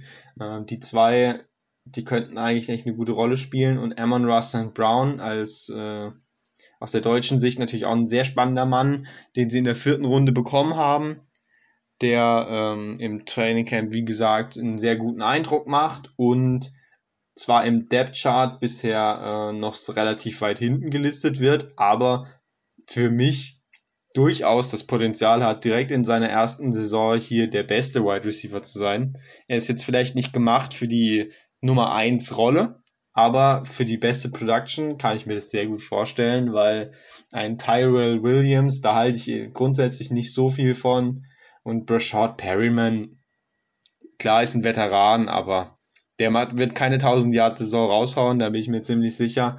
Das heißt, auf Amon Russ and Brown, da habe ich auf jeden Fall ein Auge. Swift wäre ein Mann für Fantasy eigentlich, den ich sehr gerne hätte, aber ich denke, ich muss mir das wohl ersparen. Äh, das wäre sehr nervenaufreibend, wenn ich dann immer bei den Lions hoffen müsste, dass sie doch irgendwie punkten. Ähm, Hätte es aber wenigstens einen Grund, ihnen zuzugucken. Das ist richtig, ja, aber ob ich mir das antun will. Das ist ja auch ein negativer Punkt eigentlich dann. ja. also eigentlich, äh, glaube ich, lasse ich vielleicht äh, die Finger davon, außer er fällt mir in den Schoß und äh, ich denke, an der Position muss ich ihn mitnehmen. Aber ja. ja. Ich glaube, sie werden teilweise schlechter geredet, als sie sind. Ich sehe die Texans immer noch schlechter. Also viele sagen ja, die Lions holen sich den, den ersten Pick und den ersten Quarterback dann. Ähm, da, so weit bin ich noch nicht. Aber ich glaube, die Lions sind nicht so dumm wie die Texans. Wenn drauf ankommt, holen die sich die Nullsiege. Die Texans nicht. Aber ich finde, da muss ich Heiko zustimmen, sie werden schon arg schlecht geredet. Ich finde es jetzt nicht eine Vollkatastrophe. Also ich bin deutlich optimistischer bei der O-Line. Digga, aber da rennt Goff rum und Goff ja, ist. Nein. Aber die O-Line, also die O-Line ist besser als die von den Bears. Decker und Sewell ist ein solides Tackle-Duo. Jackson ist ein guter Guard. Ragnar einer der besten Sender, nur äh, Vitae ist da, fällt er jetzt ein bisschen, aber die O-Line hat schon eine gewisse Baseline. Goff ist ein Quarterback, der kann eine Offense äh, schon führen und umsetzen. Er ist jetzt nicht der Spieler, der dir das Überragende rausholt, aber er ist jetzt auch kein äh, Mitchell Trubisky. Doch. Nein, er, so er hat schon Spiele gewonnen. er war schon im Super Bowl. Also er ist ja, jetzt, aber dank einem Trainer. Ja. Und Super Bowl, was hat er da gerissen? Es gibt aber Fünf mindestens acht bis zehn Quarterbacks, die schlechter sind. Jetzt äh, Goff ist bei oh, mir zehn Stück. Ja, da müsste ich jetzt noch mal einzeln durchgehen. Also, aber ist er wirklich so scheiße? Digga, dann nehme ich lieber Fitzmagic. Nochmal zu Swift, äh, finde ich auch ein interessanter Mann für Fantasy. Ich sehe da noch ein Problem. Da haben sie ja noch äh, einen Mann nämlich geholt, der sitzt da wie ein Krebsgeschwür, nämlich für Fantasy in Swifts Nacken. Und äh, Packers-Fans von Aaron Rod Jones kennen ihn natürlich. Jamal Williams, die Zecke schlechthin für Fantasy. Ja. Also man hasst ihn ja wirklich. Dieser Mann der, der spielt nur in FL, um Leute in Fantasy abzufacken. Ich glaube, das ist der einzige. Grund. Jahrelang mich abgefuckt mit Den haben sie da jetzt natürlich noch geholt und boah, nervt der, wenn man da auf Swift noch aus war. Naja. Ja, ja da gebe ich dir recht. Kommen wir zu der Defense. Also da kann man eins vorheben und das ist die Front 4. Die sieht wirklich nicht schlecht aus. Okwara hat letztes Jahr eine gute Saison gemacht eine gute Saison bei den Lions, muss man erwähnen. Äh, sie haben Brockers bekommen von den Rams, per Trade. Brockers mit bei den Rams natürlich eine überragende Saison gespielt. Äh, McNear getraftet als Rookie und rechts Flowers, der auch in der NFL sich schon einen Namen gemacht hat. Ja, aber dann ist eben auch rum. Da hat man noch Collins Senior, der was kann. Aber dann, dann, dann sieht es ganz schlecht aus. Und wenn dein Cornerback Nummer 2 Quinton Dunbar heißt, ich glaube, ich habe letztes Jahr genug über ihn gehatet. Der hat nicht mal den Seahawks gespielt, weil er so schlecht war. Äh, Jeff Okuda in seinem zweiten Jahr muss da wirklich die Führung übernehmen. Ja, aber dann die Safeties, nein. Also, Leute, also, und dann wollt ihr mir erzählen, hier die Texans werden schlechter. Ah, Felix, ja. Ah, die Defense ist schon, oh. Die ist aber auch noch besser als die von den Texans. Die vier Leute da vorne mit stimmt, Flowers, ja. Okwara sind gut, Brockers ist erfahren. Alim McNeil, habt ihr den zufällig gesehen im Preseason-Spiel? Ein absolut dralles Ding. Ich muss so lachen, als ich ihn gesehen habe. Aber trotzdem, diese Kategorie dralles Ding, aber unfassbar geschmeidig auf den Beinen. Dann haben sie ja noch Levi Onwoso Ricky auch noch in der zweiten Runde als Defensive Tackle geholt. Also da sieht man schon, die Lines setzen ihre Prioritäten in die Trenches, in die O-Line und in die D-Line. Fakt oder Folge daraus ist dann aber, dass die anderen Teile eher dünn besetzt sind und da muss ich natürlich zustimmen. Vor der Secondary hat kein Mensch Angst. Okuda wird sich entwickeln. Da vertraue ich einfach auf sein äh, Pedigree, das er hat aus dem College. Ja, aber es bringt ihm ja nichts, wenn er seine Seite dicht hält und auf der anderen Seite ja. rennt Quinton Dunbar rum und kriegt jedes Mal.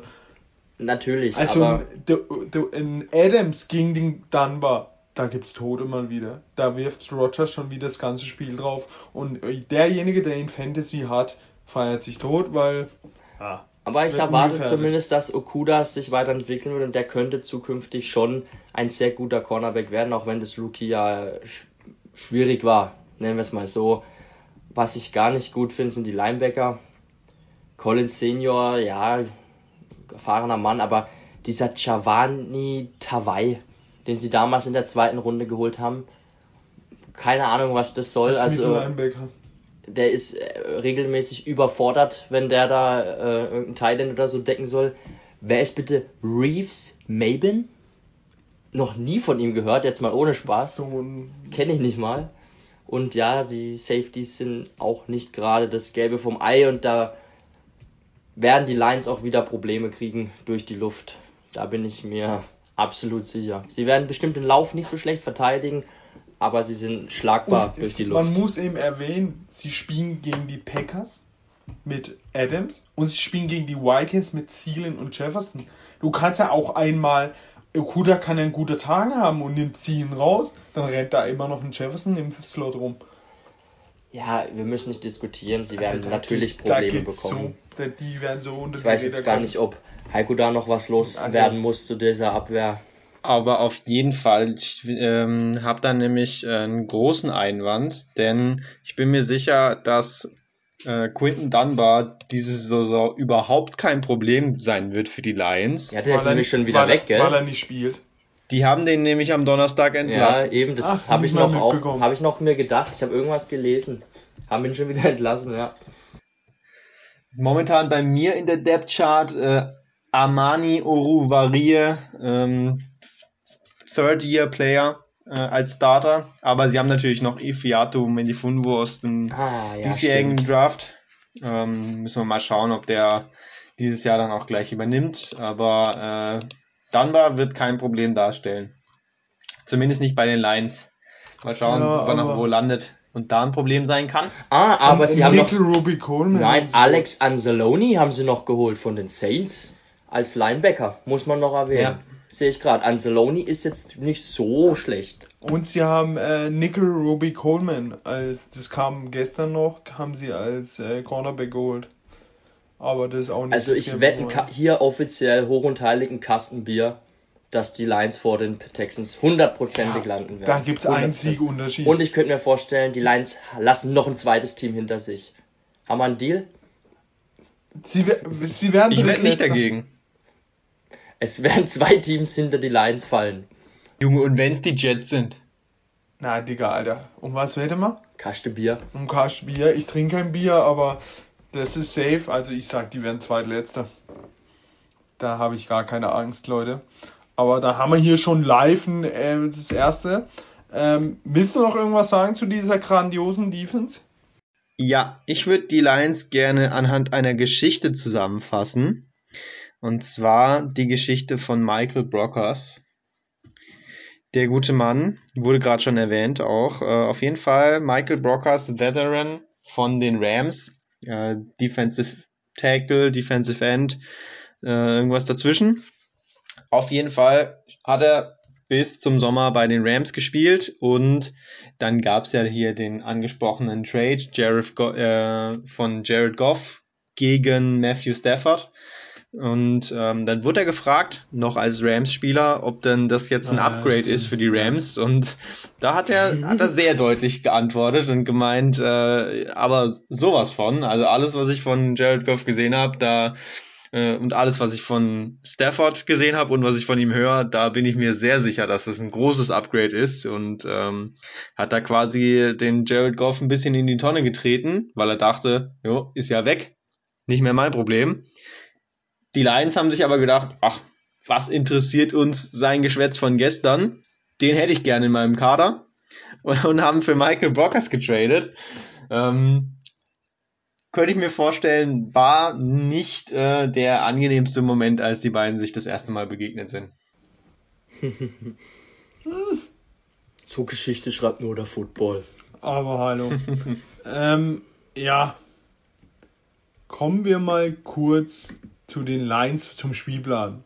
Und deswegen habe ich auch gar keine Angst, dass die so viele Siege holen. Denn ich lese mal die ersten, sagen wir, vier Partien vor.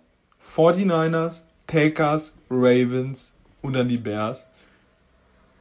In den ersten drei Spielen werden die schon so verhauen, dass äh, ich da gar keine Ja, Angst sie haben halt habe. echt einen schweren Spiel. Und dann haben sie haben eigentlich nur die Bengals, die sie irgendwie bezwingen könnten.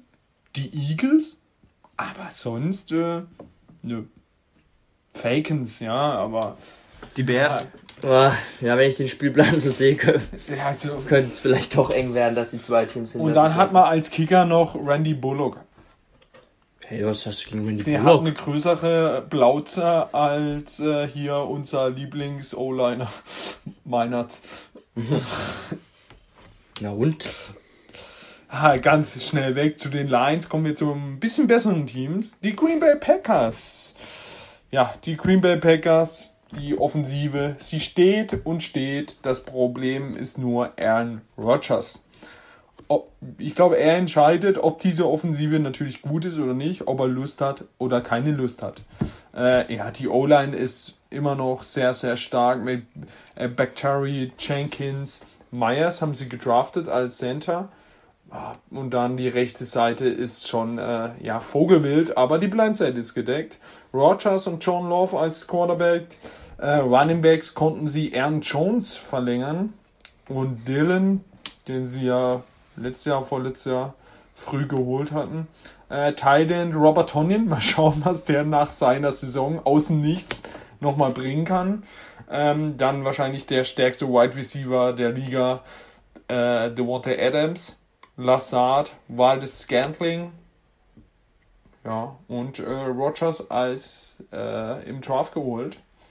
Ja, Heiko, gute Offensive, sehr gute Offensive. Denkst du, Rogers wird dieses Jahr Gas geben? Was sagst du dazu? Ja, zu Rogers, da hatten wir es ja schon äh, in der letzten Folge davon. Ähm, ich denke, er, er hat das Potenzial dazu natürlich, gerade wenn er angry ist, dass er dann wieder auf MVP-Level liefert. Aber das hat er jetzt schon ein Jahr lang durchgezogen. Ich weiß nicht, wie lange er auf diesem Angry-Trip äh, erfolgreich sein kann.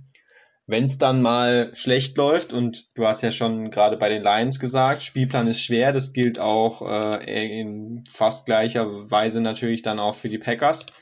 Der ist nicht so leicht, der Spielplan, und da wird man auch mal in eine schlechte Phase reinkommen wahrscheinlich. Und dann entscheidet sich's, ob es da noch gut läuft, ob er da eben weiter voll durchzieht äh, auf dem Level, gerade mental. Und ja, ich bin, bin gespannt auf jeden Fall. Jordan Love haben wir schon auch gesagt, äh, sah ganz gut aus. Ich denke, dieses Jahr wird er jetzt wahrscheinlich nicht zum Spielen kommen.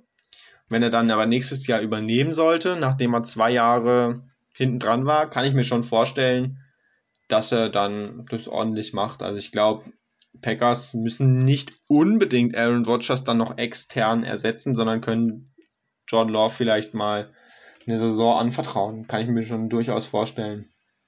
Jetzt zu diesem Jahr, ja, die Offense, du hast Robert Tonyan angesprochen, der hat letztes Jahr extrem viel geliefert und keiner wusste irgendwie warum.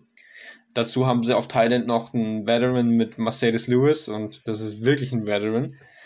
Ähm, und aber auch Jay Sternberger, jetzt auch in seinem dritten Jahr und ähm, der hat jetzt ein Preseason-Spiel ganz gut gespielt und das ist so ein, so ein Breakout-Kandidat, glaube ich, ein bisschen unter dem Radar für viele. Der könnte auch noch gut sein. Und wenn man dann mal sagt, Tonyan, eine gute Saison und Sternberger eine gute Saison, dann hat ähm, Rogers natürlich schon Anspielstationen, gerade über die Mitte des Feldes. Wenn außen Devonta Adams steht, dann könnte es schon eine geile Offense werden. Running Back sowieso, Position sowieso gut besetzt. Sobald aber Devonta Adams ausfallen sollte, geht's halt steil bergab, muss man schon sagen, weil dann hat man außen halt nur noch einen Waldes also Waldes Scantling, der ist halt eigentlich kein richtiger Outside Receiver. Hat man noch Alan Lazar und Randall Cobb, aber das sind halt auch alle, ist jetzt nichts, wo man außen Angst haben müsste. Und äh, auch Sam Brown natürlich ist es auch nicht. Amari Rogers, den sie gedraftet haben, auch ein Slot-Spieler. Also wenn Adams außen wegfällt, dann wird's schnell schlecht. Deswegen, Davante Adams ist hier unglaublich wichtig in der Offense. Wird alles ähm, mit ihm stehen und fallen, würde ich sagen. Ja, bevor ich meine Meinung zu der Offense sage, noch ein kleiner Nachtrag zu den Lions. Wir haben ganz vergessen zu erwähnen, dass sie ja noch Tight End Legende Darren Fells in ihren Reihen haben. Von daher Oh, glaube ich doch, dass ich meine Wette gewinnen könnte. Gut, aber jetzt äh, zu Green Bay. Ähm, Rogers und Adams, sie treten nochmal an für ihren letzten Tanz. The Last Dance äh, haben ja die Medien schon groß aufgezogen, die beiden. Rogers wird mit ziemlicher Sicherheit nach diesem Jahr die Packers verlassen. Adams, Bin ich mir weiß. nicht so sicher, ehrlich gesagt. Glaubst du? Echt? Ich glaube schon. Das Sehe ich noch nicht, äh, dass, das, dass das feststeht. Okay, ja, wir werden es sehen, aber ich, ich, mein Gefühl sagt mir schon eher ja. Die Offense wird auch dieses Jahr wieder gut sein, einfach weil Rogers und Adams allein schon so gut sind und man kann über Matt LeFleur sagen, was man will, aber er ist schon echt ein verdammt guter Playcaller. Dazu ist Aaron Jones ein super Running Back, Passcatcher, als auch Runner. Also ich denke, die Packers werden auf jeden Fall wieder mit um den Titel spielen. In der O-Line haben sie ein bisschen eingebüßt. Ich finde es bisschen ärgerlich, dass man da Lindsay nicht halten konnte, den Star Center. Also der hätte ich auf jeden Fall versucht, den irgendwie in den eigenen Reihen zu behalten. Aber klar, es ist schwierig mit dem Cap Space ähm, immer alle Spieler beisammen zu halten. Wer ist der rechte Guard? Patrick? Patrick und Turner haben beide gespielt äh, und haben sich dann verletzt. Die haben in, ich weiß nicht, gegen den war, letztes Jahr haben die so dermaßen auf die Schnauze bekommen in einem Spiel. Mhm. Da haben wir uns drüber Lust gemacht und da hat man dann auch gesehen, dass äh, die haben sich auch dauerhaft nur verletzt, die zwei. Ja, also irgendwie Turner, der jetzt als re rechter Tackle eingetragen ist, ist eigentlich auch eher ein Guard. Ja. Ähm, Ist es Trey Turner? nee, Billy Turner. Nein. Ah, Billy Turner. Ähm, war mal bei Denver. Jahr schon da gespielt. Sie haben jetzt aber noch äh, Dennis Kelly geholt. Ja, das ist auch genau. so ein Veteran, rechter gucken. Tackle. Der könnte dann auch, wenn das nicht funktioniert, so wie es jetzt angedacht ist, dann könnte man auch sagen, okay, dann geht Turner wieder auf den rechten Guard und dafür kommt Dennis Kelly rechts als Tackle rein. Das ist so ein, der klassische Backup-Tackle, wo du weißt, der macht's ganz okay. Du kannst nicht viel von ihm erwarten, aber er wird dir nicht die Spiele verlieren, dauerhaft. Äh, und er kam ja auch, glaube ich, von den Titans, gell? Ja, und hat da ja letztes Jahr teilweise gespielt und das war eigentlich recht gut, wenn er drin war. Also von daher könnte ich mir auch vorstellen, dass sie da mit Kelly, dass sie den auf jeden Fall einbauen werden in ihre O-Line. Aber ja, ich, ich sehe das wie, wie du auch, Heiko. Wichtig ist, dass Adams fit bleibt. Auf den sind sie absolut angewiesen. Ähm, ich bin kein Fan von den anderen Receivern, weder von Scandling. Der fängt dann halt mal wieder so eine 50 Yard Piff und dann lässt er dir aber mal wieder ein Big Play lässt er liegen, weil er einfach auch keine guten Hände hat. Ähm, die sind auch so Spieler, die sind eigentlich nur gut wegen Rogers. Ich glaube, die wären in anderen Teams, würden die gar keine Rolle spielen, sind wir ehrlich. Ähm, ja, aber ich glaube, die Offense wird trotzdem wieder eine der besten sein in der Liga. Dafür haben sie einfach noch zu viele gute Bausteine, die da mitspielen. Ja, kommen wir zu der Defense. Die Defense sieht auch eigentlich recht gut aus. Haben sie sie ord- ordentlich verstärkt. Die Front 4 kann man eigentlich nur Clark vorheben. Aber dann die vier Linebacker.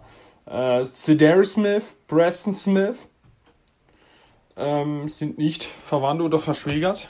Aber haben sie schon in den letzten Jahren ordentlichen Namen gemacht. Jetzt haben sie Campbell, der Mittellinebacker von den Cardinals geholt der letztes Jahr auch nicht mal so eine schlechte Saison gespielt hatte.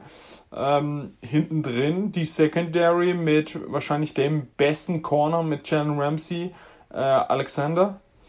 Ähm, haben dann Achso, ja. Mit Jalen Ramsey. Zusammen der mit. Jalen Ramsey. Ja, ja.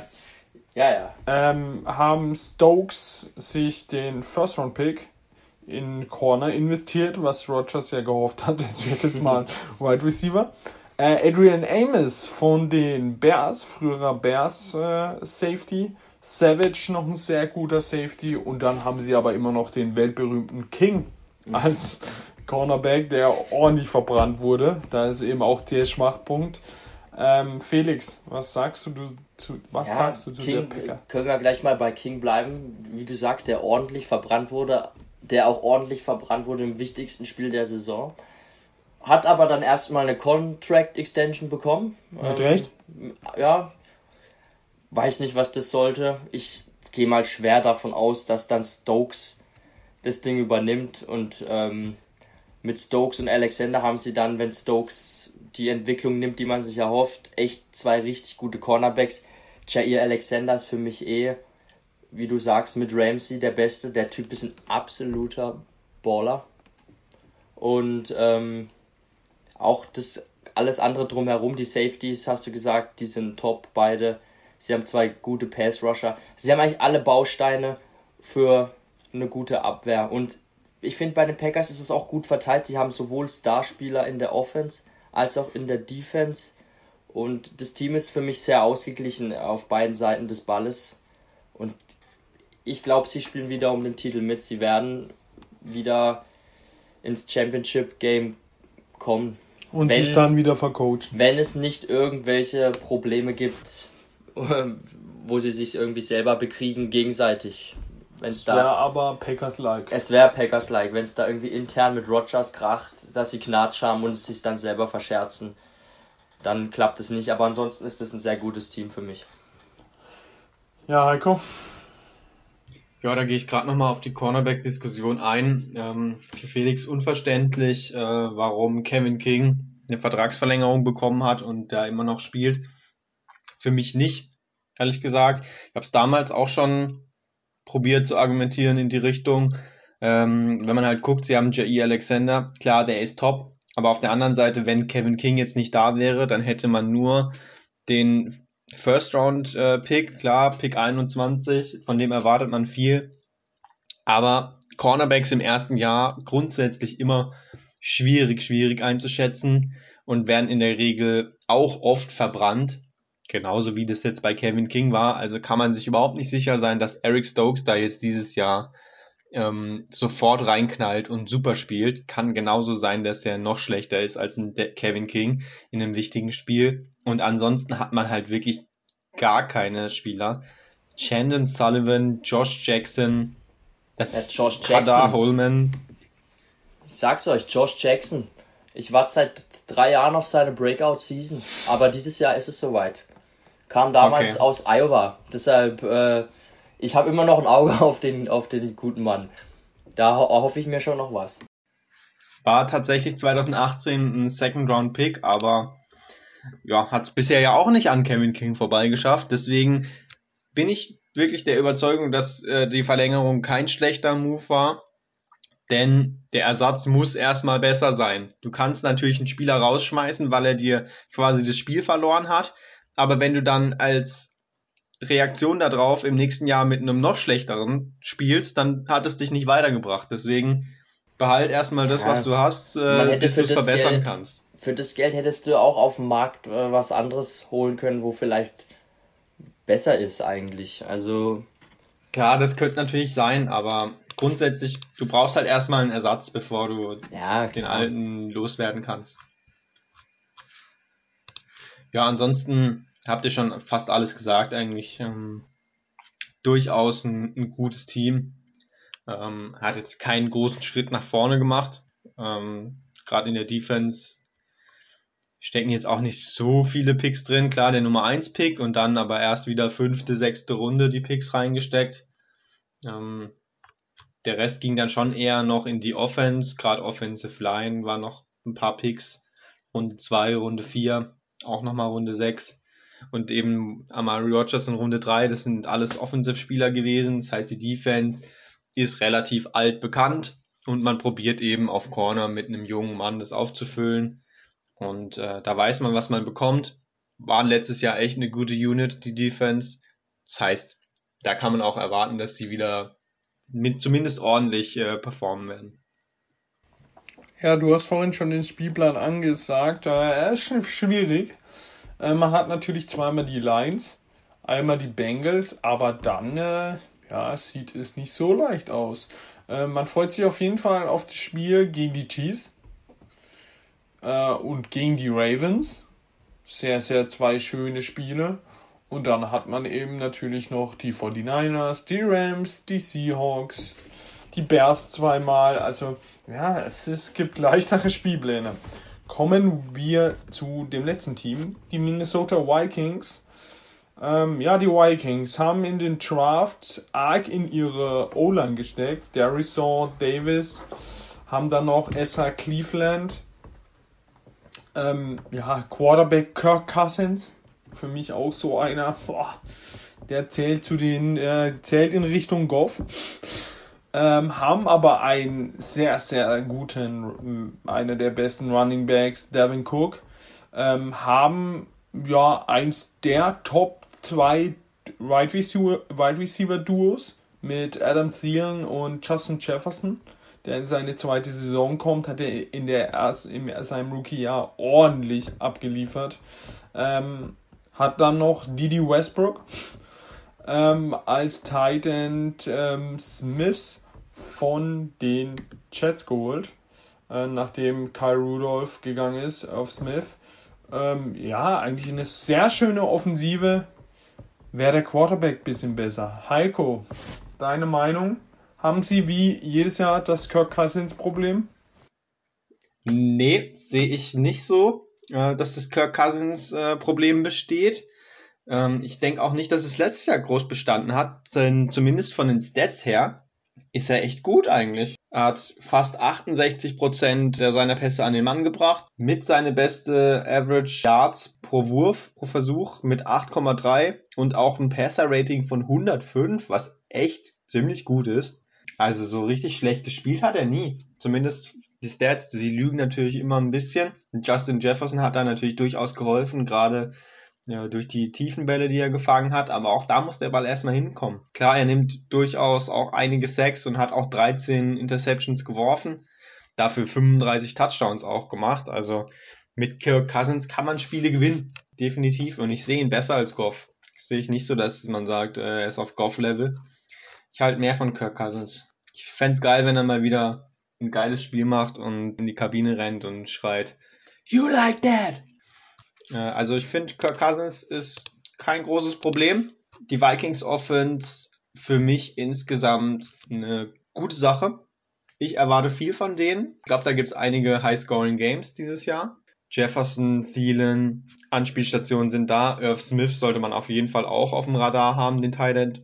Geht jetzt in sein drittes Jahr und ist ein sehr guter Passempfänger. Delvin Cook absolutes Biest als Running Back. Äh, hinten dran noch Madison, der auch ein guter ist. Also offensiv sehe ich da großes, großes Potenzial bei den Vikings. Ja, ich sehe auch Potenzial. Die hatten einen ganz guten Draft. Da ist Darisaw, war ja für mich, glaube ich, der drittbeste Tackle dieses Jahr. Erstaunlich weit nach hinten noch zu den Vikings gefallen. Das war sehr glücklich, dass sie den bekommen haben. Da haben sie sich sehr drüber gefreut. Und auch Davis, der Guard von Ohio State, den mochte ich sehr. Also da haben sie zwei Leute abgegriffen, von denen ich mir eigentlich viel erhoffe äh, in der NFL. Mm, ansonsten, O-Line war ja immer über Jahre ein bisschen ein Problem. Die sieht jetzt ganz gut aus. Ich weiß nicht so immer, was ich von Kirk Cousins halten soll. Irgendwie, ich kann den Typ nicht richtig einschätzen er spielt schon gut, er verteilt den Ball auch gut, macht seine, seinen Job. Ich habe bei ihm immer das Gefühl, auf der großen Bühne sind die Eier einfach bei ihm weg. Er, er, er performt nicht. In, er performt nicht in großen Spielen. Ich weiß nicht warum, woran das liegt, aber er ist für mich einfach kein Baller und er ist auch kein Winner-Typ. Er ist aber ein guter Quarterback schon, ja. Aber ich glaube, du Castens wird nie den Titel gewinnen. Ich glaube, ich habe auch mal, glaube seine Statistik in so Night Games ist, glaube ich, gar nicht gut. Er ist also, jedes Night Game gegen die Bears, wo ich jemals geguckt habe, war, war er völlig überfordert. Klar, die Bears Defense ist auch eklig zu spielen, aber trotzdem. Ansonsten natürlich, er hat zwei super Anspielstationen, haben wir ja schon gesagt, in vielen und Jefferson und die werden auch dieses Jahr wieder beide über die 1000 Yards gehen, wenn alles nach Plan läuft. Und äh, über Delvin Cook brauchen wir auch nicht reden. Der ist ein Beast. Ähm, der geht zu 100% an Nummer 2 in allen Fantasy Drafts hinter ähm, oder 3 oder 4. McCaffrey, bin ich mir sicher. Der Typ ist einfach eine Maschine. Wenn er fit bleibt, hat er ab und zu mal auch äh, ein paar Wehwehchen. Aber ich denke mal, da brennt nichts an, die werden auch wieder gut übers Laufspiel kommen und dann über Play-Action, über ihre zwei Receiver. Also ich erwarte schon auch, dass die Vikings in den meisten Spielen gut scoren werden. Ja. Problem an der Sache ist natürlich, ähm, Kirk Cousins ähm, ist ja bekannterweise nicht geimpft. Ähm, oh je. Ist also auch ähm, ein möglicher Problemfaktor, sage ich mal. You like that? Na, eher nicht, ne? Kommen wir zu der Defense. Die Defense ist für mich, war in den letzten Jahren echt schwach, obwohl sie die Namen haben. Sie sind trotzdem jetzt wieder eine richtig kranke Defense, die aber echt mal wie die Chargers erstmal beweisen muss, dass sie das noch drauf hat. Ähm, vorne kommt Danny Hunter nach einem Jahr Verletzung. Äh, ja, einer der besten Pass Rusher vom Talent her. Pierce, der Defense Tackle, kommt zurück nach dem Corona-Jahr. Ähm, Tomlinson haben sie ja bekommen. Von den Giants in der Free Von den Giants, ja. Und dann äh, steht da schon eine ordentliche Front vor, äh, die sie auch in dieser Division auf jeden Fall brauchen. Ähm, ja, im, im im Linebacker, du, äh, drei, drei Linebacker, Anthony Barr, der langsam alt wird, aber immer noch ein guter Linebacker ist. Eric Kendricks, ja, auch einer der Top-Mittel-Linebacker. Surat, Surat, oder Surat? Chesserat haben sie im Draft geholt. Äh, ja, wird er auch lang, wird er wahrscheinlich auch reinwachsen mit den zwei Haudegen nebendran. Aber dann die Secondary. Ja, Harrison Smith. Ich glaube, jeder kennt ihn. Äh, Xavier Woods, die zwei Safeties. Ähm, sie haben sich ähm, Patrick Peterson von den Cardinals geholt. Ah, ob der das wirklich noch im Tank hat. Ähm, ja, Bashard Breland haben sie bekommen von den Kansas City Chiefs. Ähm, Gladney, das haben wir nicht erwähnt, der wurde ja rausgeschmissen, nachdem er irgendwie eine Frau angefasst hatte. Ähm, ja, also Cameron Dunsler als dritten. Ja, hinten sieht es schon ein bisschen schwach aus. Felix, was sagst du dazu? Ja, ich äh, finde die Secondary erwarte eigentlich, dass die ganz gut spielen, weil vorne ist eben. Ja, vorne ist, wird für Rambazamba gesorgt und äh, Peterson könnte ähnlich vielleicht wie Xavier, Xavier Rhodes, als er zu den Colts ist, nochmal so einen zweiten Frühling vielleicht erleben. Der ist jetzt noch nicht völlig über den Zenit hinaus, also da erwarte ich mir schon noch ein, zwei gute Saisons. Und dann Cameron Densler hat mir als Rookie schon mal sehr gut gefallen. Ich denke, der wird äh, auch eine größere Rolle bekommen und Breland auch jetzt kein schlechter Mann. Also ich finde, die Starter, die sie da haben, sind ganz gut. Was natürlich ärgerlich ist, dass man jetzt den First-Round-Pick aus dem letzten Jahr entlassen muss. Aber absolut äh, konsequent und auch richtig. Äh, ist ein Statement von den Vikings, dass da absolut nichts toleriert wird in diese Richtung. Und auch wenn es selbst ein First-Round-Pick war vor einem Jahr, finde ich schon sehr gut. Äh, ist eine Mike Zimmer Defense und äh, Mike Zimmer ist einer der besten Coaches, wenn es darum geht, eine gute Defense auf den Platz zu bringen und ich glaube, die werden deutlich verbessert spielen im Vergleich zum letzten Jahr, wo sie eben viele Verletzte hatten und auch Ausfälle wegen Corona. Also ich glaube, die Vikings Defense wird wieder eine der besseren in, in dieser Saison sein. Ja, Heiko, deine Meinung? Ja, ähm, ich würde mir da Patrick Peterson nochmal rausgreifen. Und zwar, der sah ja letztes Jahr nicht so gut aus, oft, ähm, nachdem er die Jahre zuvor ja noch echt ein Star war. Also vor einigen Jahren Patrick Peterson, einer der Top 3 wahrscheinlich Corner gewesen. Ähm, richtig guter Spieler einfach auch bei Arizona. Letztes Jahr jetzt dann durchaus oft verbrannt. Äh, Arizona viel Man gespielt. Patrick Peterson ist ein klassischer Man-Corner auch immer gewesen. Man-to-Man -Man gegen guten Gegner, das war sein Ding. Jetzt wird er halt alt, nicht mehr ganz so spritzig und dann gerade bei Spielern, die halt viel Man-Coverage spielen, kommt es halt auf den einen Schritt an. Der hat ihm dann gefehlt.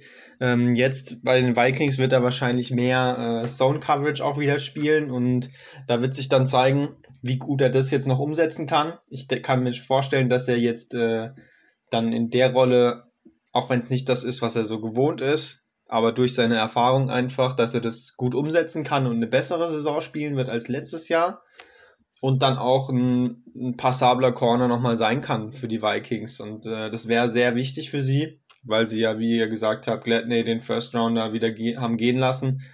Ja, da gibt's jetzt nur noch äh, Bashard Breland und Cameron Densler als wirkliche Konkurrenten. Und da tut ein dritter Mann mit Patrick Peterson auf jeden Fall sehr gut. Ansonsten die, die Rookies, die sie in der Defense gedraftet haben, das ist einmal natürlich äh, angesprochene Chess Surratt, und dann noch in der vierten Runde Cameron Bynum, Safety. Und auch nochmal ein Defensive End mit Patrick Jones, dem zweiten. Und Janaris Robinson auf der anderen Seite. Die stehen in der aktuellen Depth Chart alle noch sehr weit hinten. Da bin ich mal gespannt, wie viel Spielzeit die bekommen werden. Das liegt natürlich auch daran, dass ähm, die Vikings gute Spieler haben. Und gerade auf Defensive End eben auch ein Daniel Hunter von der Verletzung zurückkommt, da kriegt man nicht ganz so leicht die Spielzeit wie jetzt in einer schwächeren Defense. Das heißt, ähm, auch wenn sie letztes Jahr von den Stats her überhaupt nicht geliefert haben, Vikings doch ein Team, was man in der Defense eigentlich ganz gut sehen muss. Ja, auf jeden Fall äh, Spielplan, ich würde sagen, der leichteste aller vier so wie man es sieht. Er ist nicht leicht, aber er ist schon leichter als bei den anderen drei. Ähm, ja, kommen wir zu unserem Ranking, was wir jedes Mal machen. Ich fange mal an auf Platz 4, die Lines. Ich glaube, dafür müssen wir alle nichts mehr sagen. Put it aber, on the board. Aber ja, Heiko, deine Nummer 3. Und ich glaube, da wird es eng und interessant. Ja, da fängt die Division an. Ähm, meine Nummer drei ist, ähm, bin mir nicht sicher, ob man das jetzt raushören konnte aus der bisherigen Diskussion, aber ich bin mir im Endeffekt nach längerer Überlegung doch recht sicher, dass ich da die guten alten Bears von Felix hinsetzen werde auf Platz drei. Er hat zwar gesagt, eigentlich muss man dieses Jahr angreifen und kann nicht noch ein Jahr warten, aber ich glaube, auch wenn man probiert anzugreifen, wird es nicht reichen für die oberen Plätze und wegen des durchaus schwierigen Schedules wird es auch auf Platz drei nicht reichen, noch in die Playoffs, die ja zwar jetzt das ermöglichen, auf Platz drei auch reinzukommen, aber so viele Siege werden sie nicht holen und äh, dieses Jahr keine Playoffs für die Bears. Ja, als Bears-Fan muss ich da natürlich widersprechen äh, und muss da den, den, die Fanbrille aufsetzen und die Vikings auf Platz 3 setzen. Eine Statistik, äh, die spricht für mich und das ist, dass die Vikings in den drei Jahren, in denen jetzt Matt Nagy Coaches bei den Bears, haben sie ja sechsmal gegeneinander gespielt. Und davon konnten die Bears fünf Spiele für sich entscheiden. Äh, sind im direkten Duell vielleicht ein bisschen auch der Angstgegner der Vikings. Und ja, ich sehe es schon auch klar jetzt mit dem Rookie Quarterback, sehr schwerer Schedule. Ähm, könnte natürlich auch eher nach hinten losgehen, aber ich muss als Fan natürlich positiv sein und deshalb setze ich jetzt mal die Vikings auf Platz 3 und glaube an meine Bears. Ja, ich fand es auch sehr schwierig. Ich bin immer noch am Überlegen. Aber ähm, ja, also ich denke, diese, diese zwei Plätze werden entschieden in der Saison, wer weniger Verletzte hat, ja, ein paar Schicksalsschläge erleiden, erleiden muss. Aber, ja, ich finde das Team der Vikings eigentlich schon nice, aber die Bears waren mit Trubisky oft in den Playoffs. Und da denke ich mir, Alter, wenn Justin Fields da wirklich einschlägt, die sind schon mit dem Trubisky da in die Playoffs gelaufen. Was machen sie dann mit einem Quarterback, der wirklich auch werfen kann und was kann? Und äh, ja, ich halte von der Bears Defense sehr, sehr viel, wenn die, die ihre Corner da reinbekommen. Da, wenn man Kali Mack mal wieder absolut am Durchdrehen ist, ja, dann äh, gute Nacht. Und darum gehe ich mit auf drei mit den Vikings. Felix, deine Nummer 2 dann wahrscheinlich die Ja, natürlich die Bears? Bears, ja. Willst du dazu noch was sagen? Glaubst nicht an Platz 1? Nee, da muss man dann doch realistisch genug sein und sagen, dass die Packers mit Rodgers auch dieses Jahr die Division einfach wieder gewinnen werden. Wenn da jetzt nichts außer, klar, wir wissen nie, was passiert mit Verletzungen. Oder Rogers macht doch noch einen Holdout? Genau, es sei denn, es passiert was Verrücktes, aber wenn alles planmäßig verläuft, sehe ich die Packers dieses Jahr noch als zu stark an und das wird sich hoffentlich aber in, über die nächsten zehn Jahre dann ändern, dass sich das Blatt mal wendet. Ja, ich bin deiner Meinung.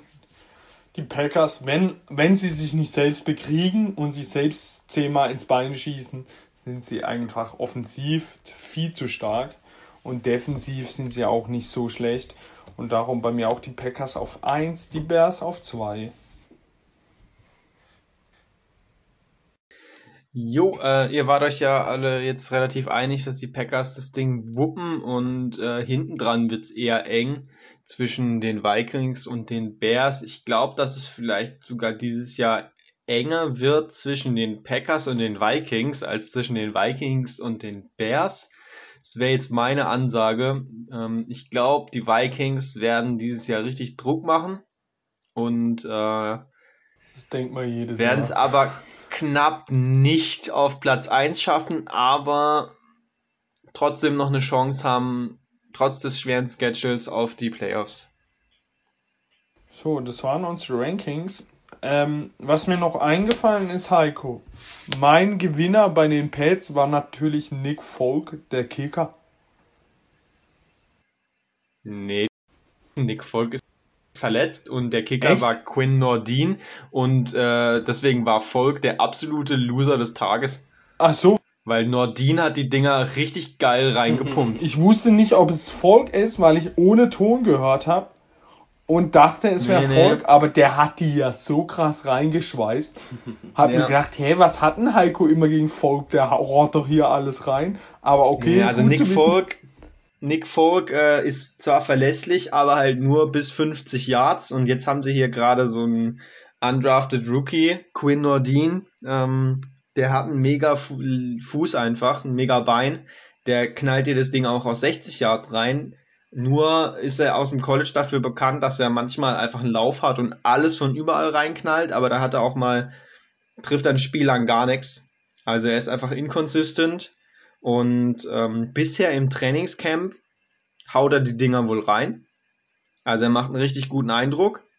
Preseason, die Field Goals, die waren brutal, wie du gesagt hast. Die waren von weit weg teilweise, waren trotzdem sehr hoch und sehr mittig. Also die waren perfekt. Aber er hat einen Extrapunkt verschossen. Da sieht man dann eben doch ein bisschen die Inconsistency. Ah, das ist aber auch Konzentration, glaube ich. Nick. Nick Folk noch angeschlagen. Ähm, denke jetzt mal, dass er weiterhin in der Preseason zumindest nicht spielen wird und dann muss Nordin jetzt einfach die nächsten zwei Spiele nutzen. Wenn er da alle macht, dann hat er durchaus die Chance, äh, Nick Folk aus dem Kader zu schmeißen, obwohl Nick Folk einiges an Geld garantiert bekommen hat. Also im Millionenbereich auf jeden Fall für den Kicker ja nicht ganz äh, normal. Kann mir trotzdem vorstellen, wenn Nordin weiterhin in den nächsten Spielen abliefert, er darf halt keine Extrapunkte mehr vorbeischießen, weil sowas hasst ein Bill Belichick. Aber er hat die Chance hier den, den Job zu klauen. Das freut mich. Heute wieder was gemerkt, dass es nicht, nicht Nick Folk war. Und äh, ja, es ist spät am Abend, ist eine lange Folge. Ich wünsche euch auf jeden Fall viel Spaß beim Hören. Egal, ob es morgen früh ist, mittags oder abends. Und äh, ja, haut rein. Wir haben noch zwei Division und dann sind wir durch. Ja, ich möchte noch abschließend sagen, bevor ich mich auch verabschiede, ähm, schaut rein auf YouTube, Freunde. Die NFL Top 100 Spieler fangen ab Ah, heute ja, an. ja. Ähm, gewählt von den Spielern selbst als kurzer Ausblick. Die ersten Plätze sind schon draußen und da könnte ich schon wieder kotzen, wenn ich sehe, dass Cole Beasley in den Top 100 ist, auf Platz 96. Ein Spot hinter einem True Davis White und zwei Spots hinter einem Jarvis Landry. Ähm, da sind schon hat er wieder die Stimmen von allen Impfgegnern der Liga hat er vereint auf sich. Genau, und anders kann ich mir das nicht vorstellen.